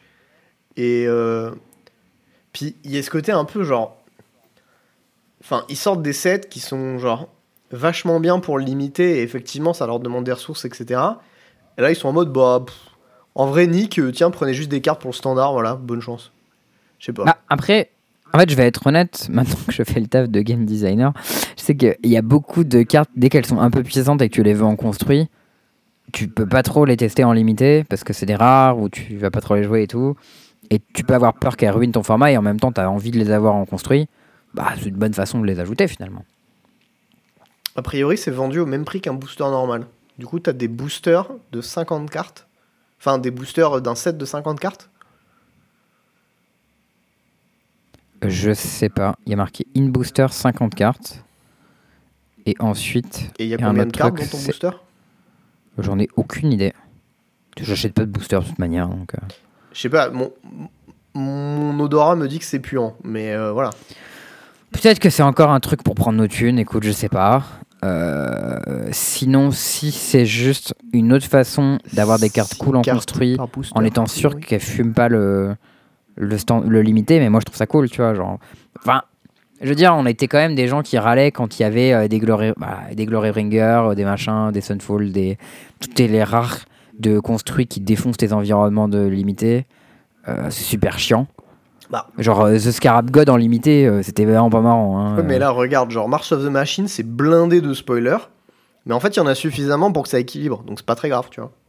Ouais, mais il y a aucun des spoilers de March of the Machine qui est aussi fort que euh, Scarab God. Il y a. Ragavan, enfin non mais attends, il y a Kenrit, enfin non je suis désolé, il y a, y a vraiment, j'ai pas tous les exemples en tête, mais il y a vraiment beaucoup de cartes qui sont complètement craquées. T'as LH Ouais, Nord, mais je- t'as euh, Gingy Taxias, t'as euh, Vorinclex, enfin non arrête. euh. Il y a beaucoup de bonnes cartes, c'est vrai. Attends. Enfin, beaucoup de rares, quoi. Mais euh, ouais, ok, je sais pas. Mais c'est pas la même chose, vu qu'il y a plein de rares, tout le monde a des bombes. Je sais pas. Moi, l'expérience que m'avait laissé euh, Glorybringer, Scarab God et euh, même Teddy Mock ou des machins comme ça, c'était vraiment infâme. Ouais, mais c'est parce que t'as perdu de contre et tu dis ça parce que t'es en colère. Mais, mais en vrai, Non, je sais pas, j'ai joué avec aussi. Hein. Teddy Mock, j'ai joué avec, c'était vraiment complètement fumé. Hein. C'était pas très amusant. Alors, tu t'as la pas assez révélais gagné avec. ton adversaire, ton adversaire ne pouvait plus jouer de bête en fait. C'était genre Je mets un tu ne marqueur joues sur plus ta de bête. bête. Oh non jusqu'à la fin de la partie. Bon bah je vais jouer 3 bêtes, d'accord, je mets 3 marqueurs dessus. Ah putain Oh no, il a vu la ligne. Bon bah à toi. Bon bah je vais jouer Teddy Muck. Bah ouais, j'ai bien joué. Pas. bah, en tout pas. cas, moi, dans l'idée, je suis pas du tout opposé à ces trucs-là, quoi. Et, Ah, euh, A priori, ce que les gens disent dans le chat, c'est que c'est un booster qui vaut le prix d'un booster normal. Il y a 6 cartes dedans. J'ai comme. euh, Ouais, mais dans un booster euh, normal, il y a 9 communes, donc tu t'en bats les couilles. Enfin, genre. euh, Enfin, non, déjà, c'est pas vrai, il y a du popper. Jouer au popper, non, mais c'est vraiment super, le meilleur euh, le format de popper, Magic. euh, popper, tu payes 10 balles et t'as ton deck, quoi. Non, c'est plutôt 60-70 balles. Mais... Allez, parce qu'il y a plein de communes dedans. Ouais. Mais en vrai, dans un booster, euh, quand tu l'ouvres, tu jettes les communes. Enfin, euh, genre, t'en as tellement des communes qui servent à rien. Qui, c'est juste, waouh, j'ai une 3-3 pour 3 et avec un upside marginal, je vais pouvoir la jouer dans mon deck de draft. Et une fois que j'aurai fini, je vais l'acheter parce que ça servira à rien, tu vois. Là, t'as que des Unco et des rares que tu vas pouvoir jouer potentiellement. Bah ouais, mais t'as moins de cartes, mais de toute manière, ces cartes-là, tu vas les jouer, quoi. Hmm. Écoute, je, je suis pas, pas hyper fan pour l'instant. D'autant Hmm. plus que, genre, vendre le booster au même prix alors qu'il y a deux fois moins de cartes dedans, enfin un peu plus même, je trouve ça un petit peu abusé. Surtout s'il n'y a pas un truc pour compenser le fait qu'il y ait moins de cartes dedans. On s'en fout du nombre de cartes, vu que tu joueras avec tes cartes. Enfin, Ben non, je je suis pas d'accord en fait. Parce que, genre, du, du point de vue du tu Wizard. peux faire des eux, 5 ils- PV avec. Quoi Il y a moins de cartes dans ton. Quand tu fais un 5 PV avec ton booster, il y a moins de cartes dedans. Bah euh, déjà, tu fais deux piles, c'est super, génial. Non mais déjà genre euh, pour Wizard ça leur coûte beaucoup beaucoup beaucoup moins cher. Ah, ça leur coûte tellement rien de print des cartes. Non, pas de les print. La, la différence c'est que quand ils printent un set comme ça et qu'ils font un set normal, ils économisent sur les arts de toutes les cartes, sur le design, sur le temps de draft limité, sur Mec, le machin, sur le truc. Je pense que ça leur coûte plus cher parce qu'ils impriment moins de cartes. Et à partir du moment où tu imprimes moins de cartes, ça coûte plus cher. Ben, s'ils En plus, ils doivent emballer individuellement. plus Genre, quantité, non. Pour eux, ça leur coûte moins cher de faire un booster de 15 cartes que de faire un booster de 6 cartes. hein. Ça veut dire que tu as plus d'emballage pour le même nombre de cartes.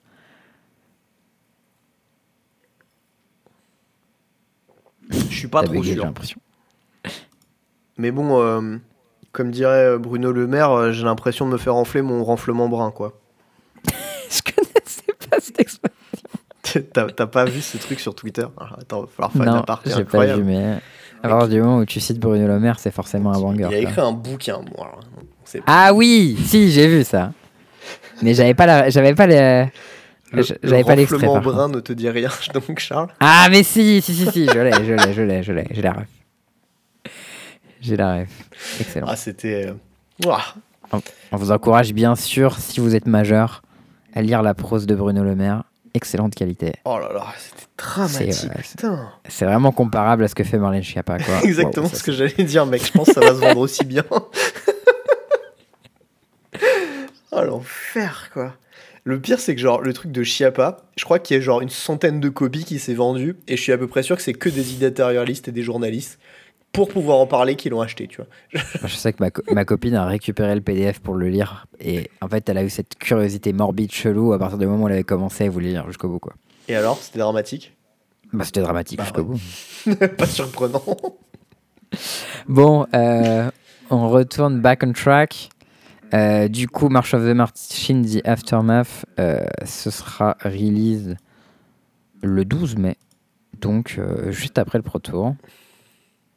Et euh, bah, je sais pas si ce sera légal au tour, Pro Tour d'après en fait, ou s'il y aura un autre. truc. Je sais pas exactement ce que ça implique d'un point de vue compétition, mais ça existe. Voilà.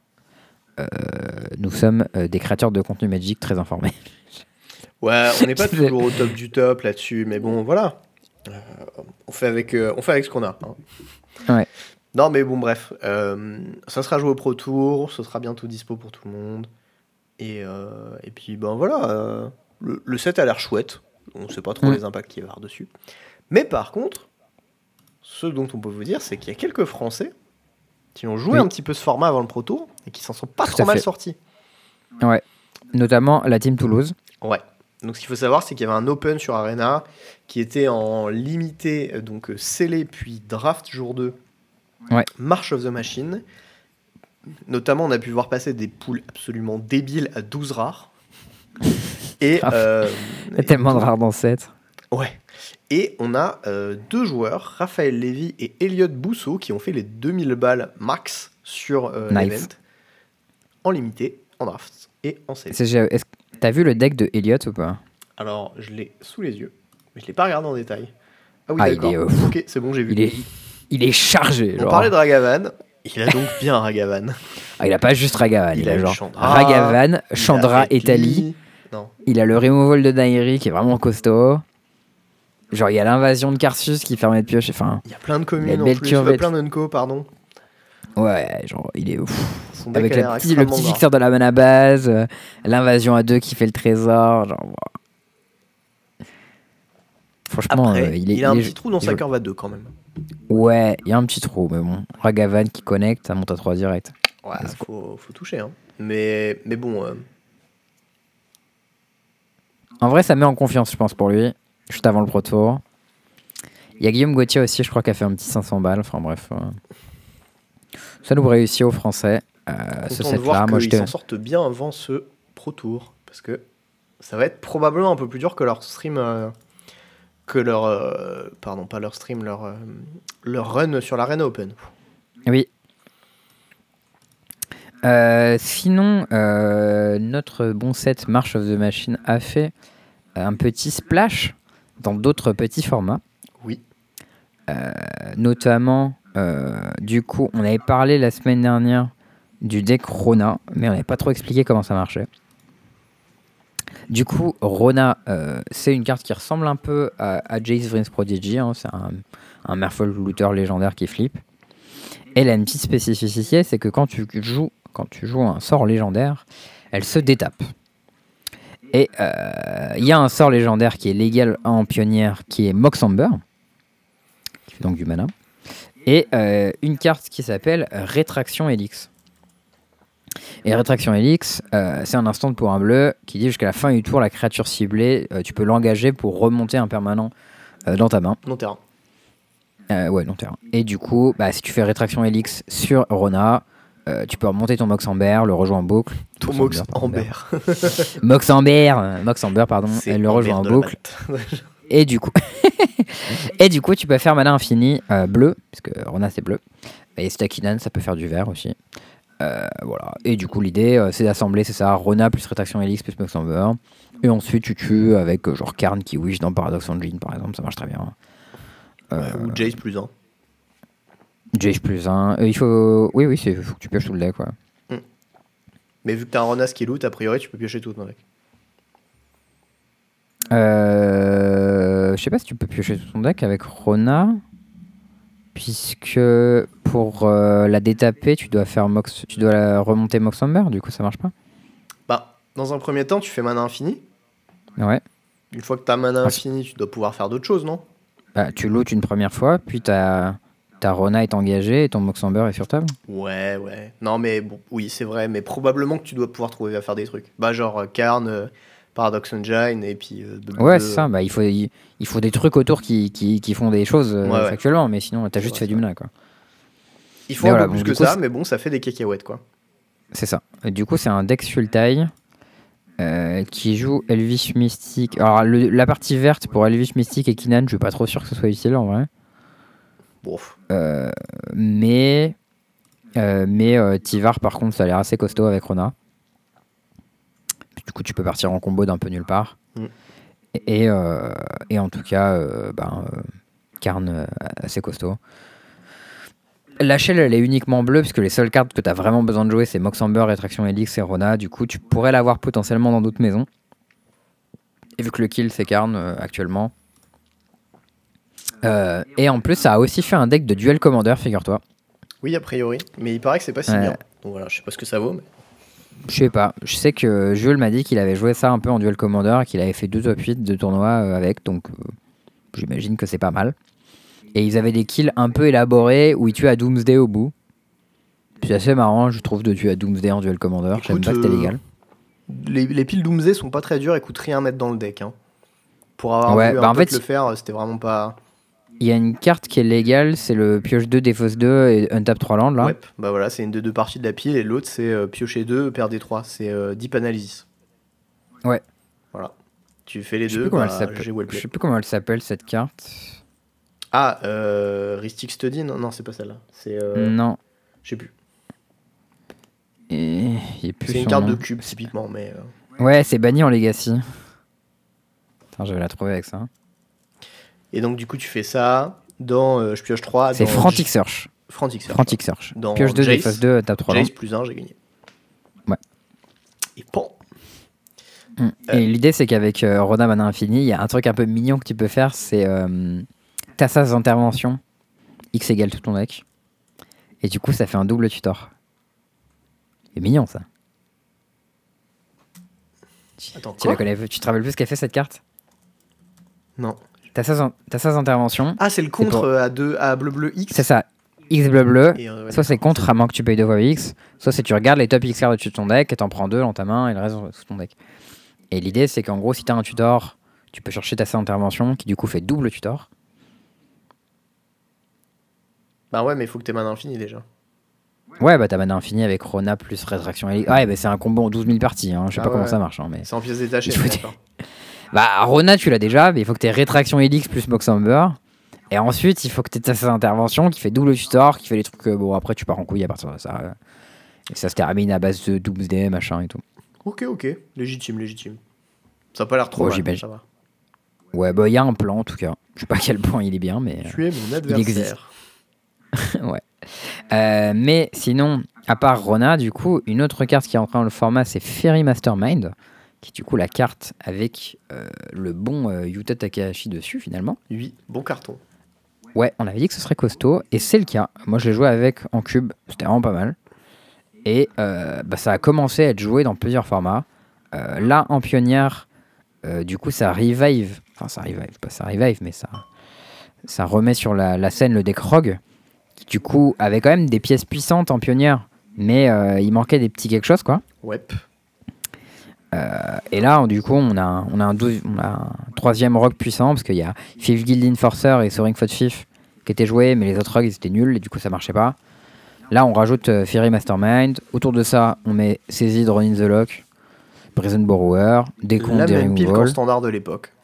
Ouais, globalement, c'est les mêmes cartes qu'en standard de l'époque, à part qu'il y a Saisie en plus. La mana base elle est mieux. Il y a Kaito Shizuki. Ouais. Euh, et du coup, il y a Fairy Mastermind qui vient d'arriver.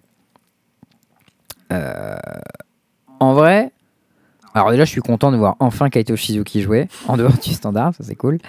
Euh, malheureusement, pour Wickham Finance, par contre, euh, 3 balles quoi. Donc, euh, bon, si vous voulez jouer Rogue, au moins c'est pas cher. Le deck a fait quand même pas mal de résultats en challenge. hein. Il y a un mec qui a fait deuxième à un challenge, puis il a fait 7-2 le lendemain pour une onzième place. Puis il y a d'autres copies du deck qui ont commencé à faire les top 8 et tout. Ok, pas mal. Euh, ça a l'air très sweet. J'ai peur que ce soit juste Spirit en moins bien. J'ai l'impression que c'est un peu meilleur que ce que tu lui donnes au deck, mais euh, voilà. Je sais pas, les gens qui l'ont joué, qui ont fait des retours sur Twitter, ils ont dit c'est quand même très très fort. Ok, cool. On verra, hein, mais. En vrai, moi, il y a une carte avec marqué dedans piocher 4 cartes. Forcément, ça m'intéresse. tu vois. Je comprends. Là, je suis, je suis intéressé. C'est intéressant, c'est intéressant. Je te, je te l'accorde. Et, euh, et, ouais, et puis bon, euh, Ferry Mastermind dans le format. Je sais pas à quel point c'est bien, mais c'est un peu cool. Apparemment, le, le problème du deck, un peu, c'est le match-up Rakdos, quoi. Ça paraît pas si bien surprenant. croire. Après, t'as des gros piocheurs hein, quand même. Bah, il y a le pioche 4, quoi. Pioche 4, c'est très très aplatissant dans le match-up. Ouais. Mais euh, le reste, bah, typiquement, si tu te prends Shoulder genre bon courage, quoi. Si t'arrives pas à la gérer tout de suite, tu auras du mal à racer. Euh, Bone Crusher Giant qui te 2 for 1, c'est un peu infâme. Bright. Ouais, c'est vrai. Fable of the Mirror Breaker, tu joues bleu noir, tu peux pas la gérer. Genre, pff, Non, je suis d'accord, ça a l'air chiant.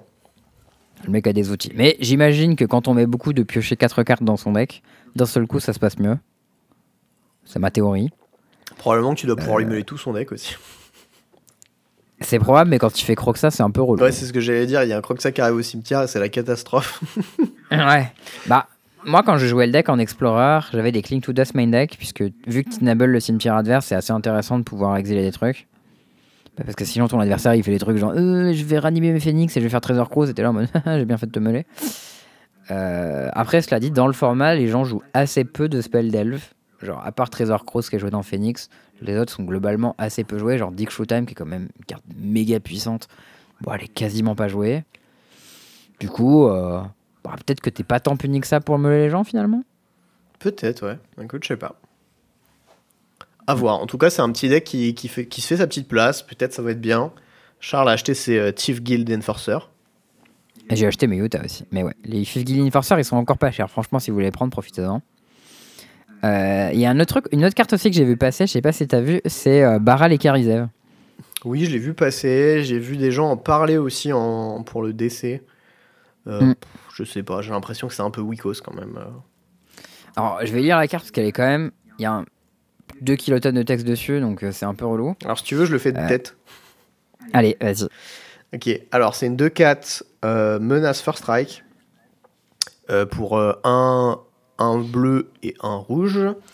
Ouais. Et elle dit à chaque fois que tu joues ton premier sort du tour, éphémère ou rituel, je crois que ça spécifie, mais je suis pas tout à fait sûr. C'est ça. Tu peux caster euh, de ta main un spell qui a un, un spell d'éphémère ou de rituel qui coûte moins ou autant, je suis pas tout à fait sûr sur ça, euh, que celui que tu viens de caster Qui sans coûte- payer son coup de mana. Qui ou coûte euh, mettre une 2-1 à Gavan, euh, légendaire euh, Ouais. token. Alors, il y a une petite spécificité, c'est qu'il faut que ton sort que tu joues, il soit du même type que celui Ah oui. que tu as joué avant. Si t'as joué un éphémère, un c'est un, peu relou. éphémère, et si t'as joué un rituel, c'est un rituel. Ouais, mais du coup, tu peux pas jouer un éphémère avec un rituel et inversement. Euh, mais du coup, il y a des gens qui font des dingueries justement avec Delve euh, en pionnière parce que tu as Temporal Trespass et Trésor Cross qui sont des rituels qui coûtent très très cher, Oui. mais tu les payes pas autant vu que tu as Delve. Et avec ça, tu peux potentiellement caster euh, Alron's Epiphany par exemple. Alors, je Euh, vais qui piocher permet de- 3, puis jouer un extra turn. Ouais, bah ça a l'air- vénère comme séquence quoi. Ou alors, je vais prendre un extra turn, puis prendre un extra turn. C'est pas mal aussi. Euh, voilà, du coup, euh, il y, a des- il y a une version de Phoenix qui, qui a popé un peu avec des gens qui essayent de jouer Baral et Karizev. Bon, je sais pas si c'est bien, mais j'aime bien l'idée. Ça m'intrigue en tout cas. Ok. Puis là, le, le body de la carte, genre 2-4 First Strike menace qui peut faire des Ragavan, en vrai, euh, c'est quand même. C'est facilement vénère quoi. Ça n'a pas besoin de grand chose pour être une carte puissante. Donc, euh. Ouais, ouais, non, possible que ce soit pas si mal. Je, je- je veux bien entendre. Le body est pas mal aussi, 2-4. Ça tient bien les boards, ça first strike. Hmm. Ok, ok, j'entends, j'entends. Un peu intrigué, ouais. Euh, du coup, ensuite, en moderne, Des petits trucs, hein. Atraxa qui fait son nid encore, un peu trop. ouais. Alors là, il y a vu un top 8 de challenge avec un deck. C'est un deck titan avec Dramatic Entrance. Est-ce que tu connais cette carte? C'est Amulet Titan, hein. mais ouais. Est-ce que tu la connais, Dramatic Entrance? Alors, j'ai vu l'art de la carte. J'ai pas pu lire le texte parce que c'est trop petit, mais je crois savoir ce que ça fait. Vas-y, dis. Je crois que ça coûte 5. Je Oui. ne sais pas si c'est un instant ou un rituel. C'est un instant. Euh, et ça te dit que tu peux mettre en jeu une carte de créature verte de ta main. C'est ça. Oh yes C'est un truc genre mana. sombre, enfin, Sombreland 5ème aube ou un truc Sombreland. comme ça là. Sombreland. Ouais, voilà. Et c'est un truc que j'ai dû jouer une fois dans ma vie, il y a très longtemps, et voilà. Dans un deck tout nul.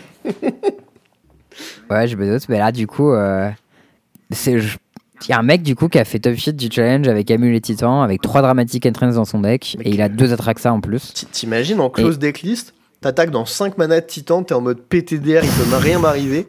Tu te prends une Atraxa flashée. Atraxa Waouh Tu fais l'avion, mon gars, t'es là en mode mais. Oh, ça réveille. hein.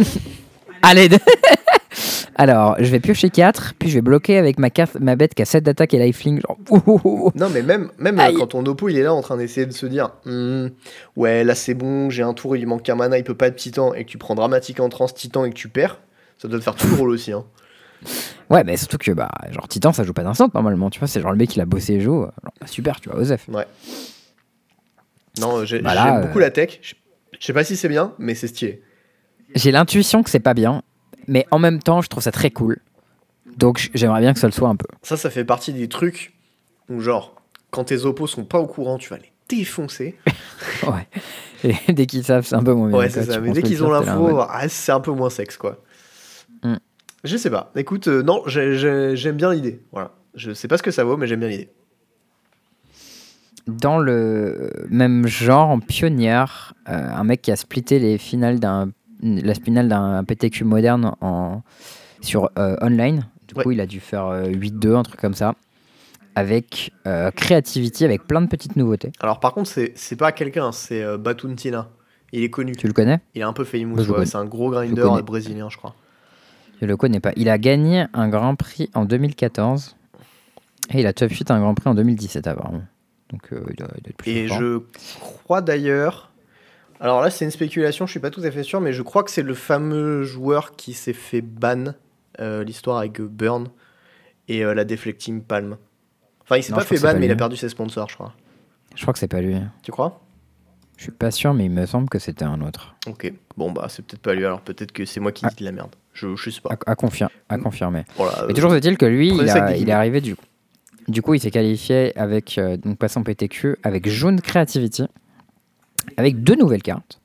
La première étant la Battle Rouge Verte Invasion of Ergamon euh, qui fait du coup euh, Battle Rouge Verte à 5. Quand elle arrive en jeu, tu fais un trésor et ensuite tu défausses et tu pioches. Euh, du coup, ce qui a plusieurs avantages. Le premier, c'est que tu peux défausser des archontes pour pouvoir les ranimer derrière. Et le second, c'est que ça fait des trésors pour pouvoir faire créativité dessus. Et de l'autre côté de la battle, tu as une bête un peu nulle que je pense, du coup, tu ne vas jamais flipper. probablement. Euh, et il jouait aussi Vren and Rainwalker. Et figure-toi que c'est la carte que j'ai ouverte dans mon booster de l'eau. Ok, C'est tout. très bien. Merci pour cette information. C'est cadeau. Euh, Est-ce que tu saurais me dire ce que ça fait Rimwal- euh, Vren and Rimwalker C'est un Rimbreaker. Alors, si tu veux, je peux te la lire, puisque j'allais même en français, du coup, sous la main. Ok. Mais sinon, euh, deux têtes. Euh, c'est 3 mana vert, vert, 1. Euh, Il doit arriver avec 3, 3 4. Quatre. Je suis Il pas peut- il tout à peut fait sûr. minus deux fois. Quoi?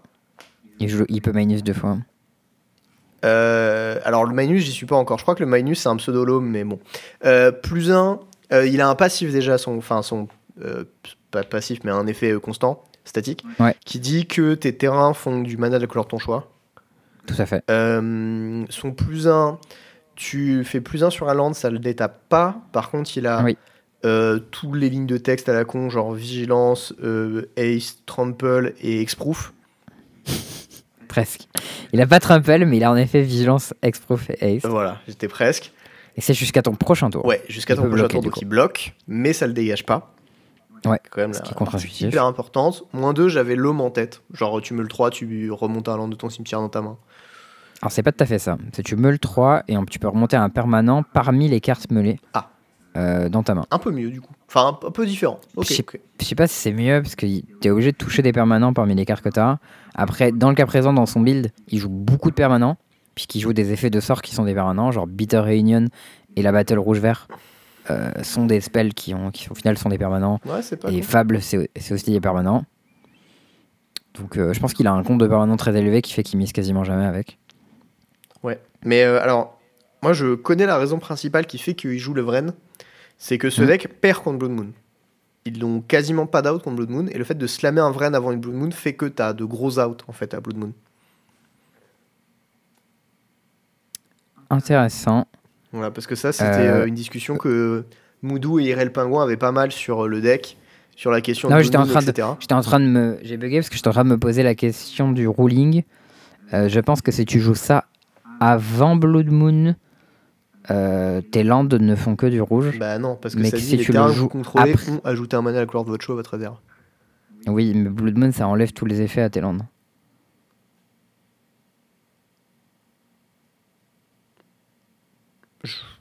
Ou- Ouais, euh, j'aurais tendance à penser que ça, ça fonctionne quand même, mais.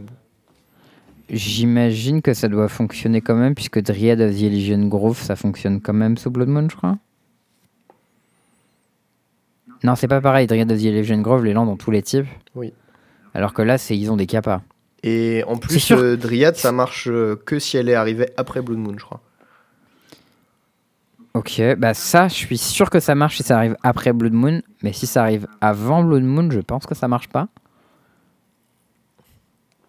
Écoute, euh, moi d'instinct, j'aurais dit que ça marchait, mais euh, là, tu me mets le doute. Donc, Ok, mais en tout cas intéressant, c'est un out qui est puissant à Blood Moon. Euh, Il y a une autre raison, quand même, qui est que quand tu plus, tu as une target de creativity qui a maintenant Exprof. Ah ouais, bien vu. Ce qui, est, ce qui est super chiant pour ton adversaire. Parce que la meilleure façon d'interagir avec Creativity, c'est quand même de buter le truc qui se fait Creativity. C'est vrai que ça fait deux trucs sympas. Mais ok, ok. Je l'avais pas vu ça. Bien, bien ouais. Je pense, je pense que c'est, euh, vraiment pas mal comme carte euh, dans ce deck. Du coup, euh, surtout qu'en plus souvent les, les decks Creativity, c'est les decks qui souffrent d'avoir une mana base qui est trop faible. Donc là c'est un deck jaune, il est pas 4 couleurs. J'imagine que sa mana base est un peu plus solide que la moyenne, mais doit être quand même pas ouf. Alors après la carte elle coûte vert vert, donc euh, si tu, tu joues une carte vert vert pour que ta mana soit mieux, si tu veux pas la caster, ça t'aide pas. Il lui Euh, faut juste un passway, euh, c'est tout. Hein. Ouais. Passway a pas dans son deck, il a que. Ouais, putain bien vu. J'ai pas la ref. Faut suivre. Bien joué. Mais bon, du coup, on se deck qui joue que les montagnes et une bosse et joue, euh, ça va pas être top quoi. Mais en tout cas, euh, deck building créatif, je pense qu'il est vraiment pas mal ce deck. Je suis, euh, je suis un peu intrigué, j'avoue.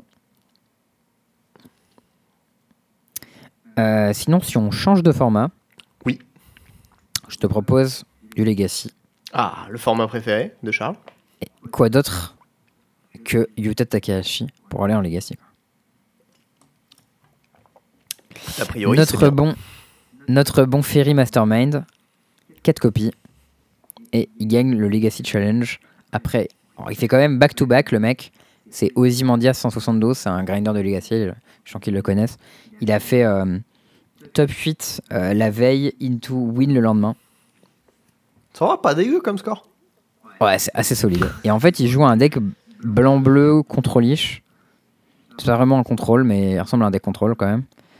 Euh, où genre, euh, il n'y a pas vraiment de menace, tu vois. C'est genre, il y a 4 Fairy Mastermind, 3 Snapcaster Mage et une Wandering Emperor. Et sinon, c'est que des piocheurs, des contre, des removal. Il y a un Timeless Dragon aussi. Et il y a genre euh, des Narset, des Teferi, des contre, euh, Dress Down, des Ponders, Force to Piocheur, des machins comme ça, tu vois. Euh, et visiblement, il tue juste avec Fairy Mastermind, quoi. Et Snap. Genre beat, beat down de un vol et je snap, quoi. Bon, il y a aussi euh, Wandering Emperor et Timeless Dragon, donc quelques kills quand même. Ouais, mais ça tue quand même doucement, mais en même temps, il est, il est élégant ce deck, Bah, je on trouve. est sur du bleu-blanc contrôle euh, à l'ancienne, hein. Bah, après, tu vois, un Fairy Mastermind, c'est pas vraiment une carte de deck contrôle. Ah. C'est une embouche Viper avec un texte un peu différent de Snap, hein, c'est tout. Bah, quand ton adversaire il fait Brainstorm, c'est une 2 vol qui contrip. Quand ton oppo il fait brainstorm, Et, t'es euh, bien. hein, putain. Alors, il y a aussi un petit combo qui est très mignon euh, c'est Fairy Mastermind plus Narset. Ouais, je te fais piocher. Et lol, t'as pas pioché, c'est que moi. Et en fait, tu pioches pas. Ça, c'est assez mignon du coup. Bah, ça contre le deuxième effet que tu coups de la féerie quand même. Ouais, du coup, ça marche. pas Mais bon, incroyablement euh, bien, voilà. mais- Un peu bien, Au un final, peu pas si- bien. C'est euh, bon. Ouais, si t'as deux un vol qui contrip, elle fait piocher pour casque, c'est quand même pas mal. Hein. Je pense en Legacy, c'est c'est assez costaud. Non, tout cas, non, je suis- je suis content de En le tout cas, voir, la hein. decklist est très sexy. Ça rappelle un peu Ouais. les vieilles listes de miracles, tu sais, avec la countertop. Ouais, ça me fait plus penser à, Stone, à Stoneforge, moi, enfin les, les Dexton Blade. Eh ouais, aussi, aussi, aussi.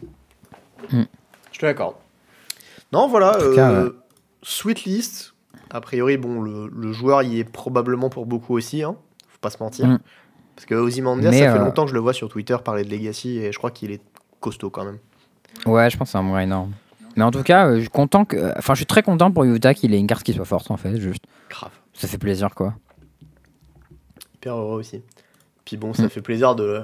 Bon, moi j'ai- j'aime pas l'art de la carte par contre, mais. euh, Moi, je la trouve cool avec ses petites lunettes, là, il fait trop peur. Je sais pas, il y a, il y a un truc genre. euh, Ça Mais on le reconnaît vraiment style, bien, je trouve. vois. Je trouve on le reconnaît vraiment bien. Ah oui, ça c'est vrai qu'on le reconnaît très très bien. Donc euh, bon voilà. Je, je sais pas. euh, la carte est chouette, je suis content de la voir. J'ai aussi vu, euh, il y a une vidéo de Gennari, euh, I'm Actually Level 1, où il joue Ouais. justement des ferries... putain, je sais plus comment il s'appelle. Mastermind. Mastermind dans son deck. Et vintage, ça avait l'air très très fort. Genre j'ai vu ça contre des oppos qui jouaient Bazaar of Baghdad. Et ben, Ouah, à l'aide ben, ah bah je pioche Ah ouais. deux, je défausse un, bah j'ai pioché, je défaussé trois, bah j'ai pioché un en plus, cadeau, tu vois. Mhm. Non franchement, euh, doux hein. Ça Ok. avait l'air assez, Nice, assez nice, fort nice. et je sais pas ce que ça vaut donc euh, bon. Cool. Bah, je te propose de passer au point plein. C'est le point plein. Alors, Charles, cette fois-ci tu as un petit truc à nous partager pour ce point plein? Oui, c'est une histoire en deux parties, en fait. Très bien. Euh, la première partie de l'histoire, c'est euh, un petit jeu que fait euh, notre ami PLM sur le channel Trading Post. Je sais pas si t'as suivi ça. Euh, là, en gros, on était beaucoup régulièrement sur le channel Trading Post à faire des calls en mode Ah, vous devriez acheter telle, carte ou telle carte. Notez notamment le call qu'il fallait acheter les Yuta Takahashi de votre serviteur avant qu'il spike, parce que je suis sympa. Euh, mais du coup, euh, c'était un truc un peu récurrent au dernier set. Les gens disaient Ah, achetez cette carte, ça va monter et tout. euh, vous pourrez plus acheter après. Et du coup, PLM, un mono, s'est dit bah, On va faire un petit jeu où chacun met ses petits calls. Et on regarde qui a raison et qui a tort, tu vois. Les règles, C'est parier sur une carte de chaque rareté, je crois. C'est ça, une unco, une, une unco, une rare et une mythique. C'est ça. Et en, et en gros, il y a des petits échelons, c'est euh, Sous En 15 gros, on prend jours, qui a, prix. a gagné le plus, sur euh, un mois qui a gagné le plus, sur machin et tout. C'est ça, c'est 10 jours, 20 jours, 30 jours, je crois. Et ça que ça part de la, de la sortie du set. Et il se trouve que sur ce set, moi j'ai parié euh, sur Invasion of Gobakan, euh, qui est l'invasion blanche, euh, qui fait l'effet de PV quand elle arrive en jeu, elle a 3 de Q, et de l'autre côté c'est un enchantement qui met un plus en plus un compteur sur toutes tes bêtes, et quand tu le sacrifies, ça donne Exproof et indestructible jusqu'à la fin du tour à tes bêtes. Euh, parce que j'ai vu cette carte et je me suis dit, waouh, quand même, euh, genre dire, euh, ça impacte, ça, nique un peu la main adverse. 3, c'est quand même assez facile à flipper. Et le bac, il est vraiment méchant. Je me suis dit, ouais, ça a vraiment la gueule d'être une bonne carte, quoi. Et il se trouve que, au premier échelon, du coup, 10 jours après la sortie, c'est une carte qui ne m'aide pas puisqu'elle est plutôt en baisse. Là, elle a dû perdre 50 centimes ou 30 centimes ou un truc comme ça. et du coup, je suis pour le moment un peu dans la sauce avec cette carte. Je me dis putain, c'est relou. Alors moi, j'en ai acheté un carré foil et tout en me disant euh, ça va monter, il vaut mieux que je les prenne maintenant. Euh, et ça, c'est la première partie de l'histoire. La deuxième partie de l'histoire, c'est que j'ai commencé à faire du draft euh, bah, la semaine dernière, là, histoire de mettre un peu à jour pour le, pour le péter. Et j'ai joué deux fois contre cette carte. Les deux fois sur la draw. Et les deux fois, j'avais pas de drops. Et mon adversaire m'a fait deux drops dans Invasion, qui prend ton 3 drops, et m'a ensuite complètement atomisé. Et j'étais en mode, mais what the fuck, en fait, cette carte, elle est vraiment giga forte quand elle fonctionne. Comment ça se fait que je suis en train de perdre le jeu Trading Post alors que putain, elle est trop bien ma carte, quoi. Parce que t'as pas compris deux trucs. Le premier truc qu'il faut comprendre, c'est que c'est des cartes qui soient bien en EDH. Et celle-là, elle est plus la merde en EDH. Ouais, je veux bien croire qu'on est DH, ça soit nul. hein. Et euh, le deuxième truc, c'est que peut-être c'est pas si mal, mais euh, bon, en fait, euh, même euh, si c'est pas si mal, le temps que les gens s'en rendent compte, oh, t'as un peu de marge. hein. Ouais, Kaito, c'était pas si mal, mais ça a pas marché. hein. Ah non, Kaito, c'était pas ouais. assez bien, mais ça, ça me surprend moins, tu vois. Hmm. Ouais, comme ça, euh, genre, Alors, il y a des, des gens qui l'ont testé dans Mono Blanc. Alors, les, les avis sont partagés parce qu'il y, a- il y a des mecs qui ont fait top 8 du de challenge ou top 16 euh, avec dans Mono Blanc, mais il y a d'autres mecs, il y a des Français qui ont testé, qui ont trouvé ça pas ouf. Du coup, pour le moment, ça fait pas l'unanimité. Euh, mais je crois un peu, moi, cette carte. J'ai vu, je l'ai vu dans le sideboard de deck euh, Spirit aussi, je pense que ça a de la gueule. Ok. Euh, mais en tout cas, une chose est sûre, c'est qu'en limité, c'est giga fort. Genre vraiment, si vous la voyez passer, prenez-la. hein. Genre, je pense que c'est une des meilleures rares du set, notamment parce qu'elle coûte que 2 mana. Elle est super facile à flipper, et quand elle est flippée, genre, waouh, c'est méga dur à battre. quoi. Ok. C'est vrai qu'une fois que c'est flip, c'est euh, c'est assez insane. Après, euh, en fait, c'est exactement ce que je te disais la dernière fois. Le vrai problème, c'est qu'il n'y a pas de body en fait sur cette carte, quoi, sur le front. Sur le front, tu aurais un body, genre un token de 2, ce serait trop bien, tu vois. Bon, ce serait bon, non, serait, elle différente et tout, tu vois. Mais le fait que Mhm. ce soit un drop 2, que tu peux pas jouer drop 2 parce que sinon t'as plus de curve et t'as plus de pression, bah c'est compliqué, quoi. Ouais, ouais, bah, c'est, faut le voir ça comme un drop 4, quoi. Oui, mais puis il n'y a pas que ça, c'est qu'après tu dois sacrifier des points de dégâts pour euh, flipper ta battle. Bah, Ah, tu dois y a- simplifier 3. Hein. Oui, mais Trois en points fait, de dégâts pour pas avoir rien. un truc qui C'est quand même protège 3 points dans sa gueule en moins, quoi. Mhm. Non, c'est pas. Enfin, la, la carte est pas si mal, mais je crois qu'elle est pas assez bien. Après, ce qu'on m'a dit, c'est que le, le bac, il protégeait pas de Extinction Event, ni de Farewell. C'est un peu chiant. Mais, euh, mais bon, il protège quand même de tous les removals, plus il bump ta team. Mm. Alors, je sais pas trop comment ça marche, parce qu'il y a un, un- La première ligne, c'est ça met un compteur plus un plus un sur chaque créature qui a attaqué ce tour-ci. Et du coup, si t'as attaqué avec Adeline, qui a fait un token, Non. le token est arrivé en jeu attaquant. Du coup, il a attaqué. Enfin, il a été attaquant, mais il ne l'a pas attaqué. Donc, du coup, je sais pas ce qu'il ça fait pour. Il a pas son compteur, ok. Bon, c'est un peu confusant, mais. Et ça fonctionne, quoi. Ok. Et Euh, du coup, c'est quoi la suite? Bah, la suite, c'était juste que euh, la carte est méga forte.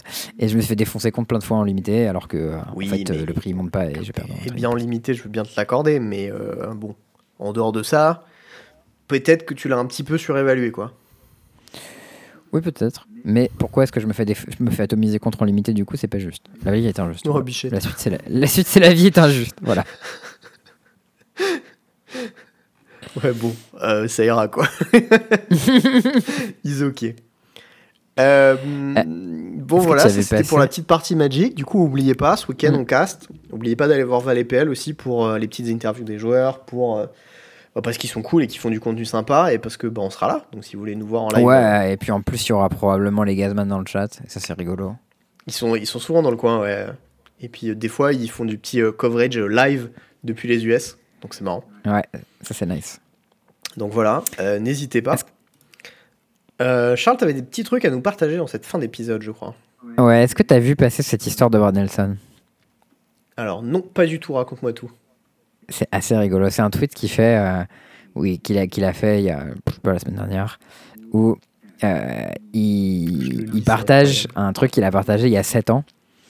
Et en gros, il y a 7 ans, euh, il y a Mike Segrist.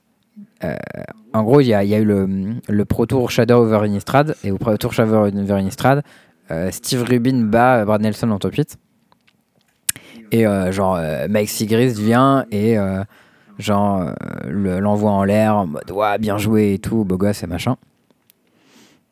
Et le père de Brad Nelson envoie un message à Brad, parce qu'en fait il se trouve que Mike Segrist et Brad Nelson se ressemblaient beaucoup en fait Ouais. à l'époque. Ils étaient tous les deux très forts, ils avaient un peu la même carrure, un peu la même barbe, un peu la même gueule de visage. C'est coup, ça. Et, et le père de Brad Nelson lui envoie Waouh, Brad, c'était trop stylé de voir ta, ta camaraderie avec Monsieur Rubin à la cérémonie des awards. Tu l'as levé alors que le mec t'a battu juste avant. Euh, T'es vraiment trop classe, mon fils. Con- genre, congrats, magnifique week-end et tout, je t'aime. Et la réponse, c'était juste That was Mike Sigrist. Point. Ah, c'est si attristant, moi j'aurais tellement les morts à sa place, le pauvre. et t'as daron, ton daron qui te fait Waouh, félicitations pour ça et tout, et tu, tu lui dis Gros, euh, c'était pas moi. Genre, Ce n'était pas moi. Mais j'avoue que sur la photo, franchement, c'est pas évident du tout. hein. Non, bah, et puis les deux, ils ont le truc SCG, enfin, tu vois, genre. Ouais. il, il- il y a, il y a enfin je comprends tu vois Il y a euh, confusion légitime, j'entends Mais- ça fout les morts. c'est drôle. Alors, ceci dit, moi, le truc que j'ai trouvé incroyable, c'est sous ce tweet, il y a un image, une petite image de Carmen Andy Ouais. qui dit que euh, un, un truc, je sais pas d'où ça sort, mais c'est le titre du livre qui euh, n'a jamais été regardé à la bibliothèque. Et tu dois choisir entre Grinder, The Brad Nelson Story ou Grinder, The Mike Sigris Story. Et dans ce contexte-là, je trouve ça incroyable. C'est rigolo, ouais. Et derrière, il y a Brad qui commente, il fait ta capacité à déterrer des vieux mèmes comme ça est inégalable et un petit peu emmerdante aussi. Un petit peu agaçant. voilà, j'ai trouvé ce, ce truc très très drôle. C'est marrant, ouais. Bon, avec ton taf, il Euh, y a un petit truc que tu fais en ce moment, que j'aurais bien aimé faire, mais que je ne peux pas, because euh, I'm in Nantes. Ouais, il y a un petit truc un peu rigolo qu'on fait au taf. Euh, c'est euh, en gros, on va bientôt avoir. Enfin, on avance au fur et à mesure, en gros, dans le dans le la création des cartes, etc. euh, sur le corset de la première édition du jeu qu'on va faire. Et il y a un programme d'équilibrage qui s'appelle le programme Pro Players. C'est cool, c'est un peu pompeux. euh, qui, est, euh, qui est lancé. Et en gros, l'idée, c'est qu'on va avoir des joueurs euh, qui vont devoir jouer à notre jeu. Euh, on, euh, on les paye en plus, on est sympa. Euh, où en fait, on leur demande en gros de break le jeu, tu vois. C'est genre, pendant une période donnée, on va leur donner accès aux cartes. Et on leur dira, voilà, on a fait tout ça. maintenant, Faites mieux. vous, vous jouez et vous devez breaker le jeu. Et, euh, et du coup, bah, l'objectif de ça, c'est d'avoir un jeu qui soit méga bien équilibré à la sortie, tu vois, comme ça, tous les trucs qui sont un peu broken, bah, on les passait un peu en amont. C'est un peu ce, au final ce que faisait Magic avec les, quand ils avaient des mecs genre BBD, euh, Brad Nelson et tout. Ouais, qui était au, au Pro Play. Ouais, ou Sam Black qui venait tester les Modern Horizon. Bah, à part que nous, le jeu est nouveau, donc euh, les gens savent pas jouer encore très bien ou pas du tout. Euh, genre, on considère que tout le monde est nul au jeu, mais du coup, ces gens-là auront une petite longueur d'avance. Euh, et du coup, ils vont jouer un peu avec tous ces trucs-là. Et du coup, en ce moment, bah, je contacte un peu mes potos, machin. on va jouer un peu, on va avoir des périodes assez marrantes où je vais rester jouer un peu avec eux. Et on, va peut-être faire un truc sympa, c'est qu'on aimerait qu'à la fin de, de la période où les, les, les mecs ont testé le jeu, on aimerait bien faire des show entre la team pro player et la team game design. Où genre nous on joue les trucs qu'on pense qu'ils sont les plus forts et eux, eux ils jouent ce qu'ils pensent qui, qui se pensent être les plus forts, sachant que bah nous on a designé les cartes donc avec des combos en tête, mais en même temps eux ils auront probablement beaucoup beaucoup plus joué que nous. Mais aussi nous on pourra espionner ce qu'ils se disent donc euh, on aura des infos tu vois. Et euh, on pourrait potentiellement après filmer ces matchs et un jour euh, sortir le contenu tu vois en mode ben c'est euh, les premiers matchs compétitifs ever joués sur le jeu, tu vois. Et ça, c'est- je me dis le truc que j'aimerais trop voir, tu sais, à Magic, en mode, euh, je sais pas, euh, Emma Handy qui joue contre Paul Cheon ou je sais pas, ou Yann Duke dans le Play Design Team trois mois avant, ou genre un an avant que le, le set sorte.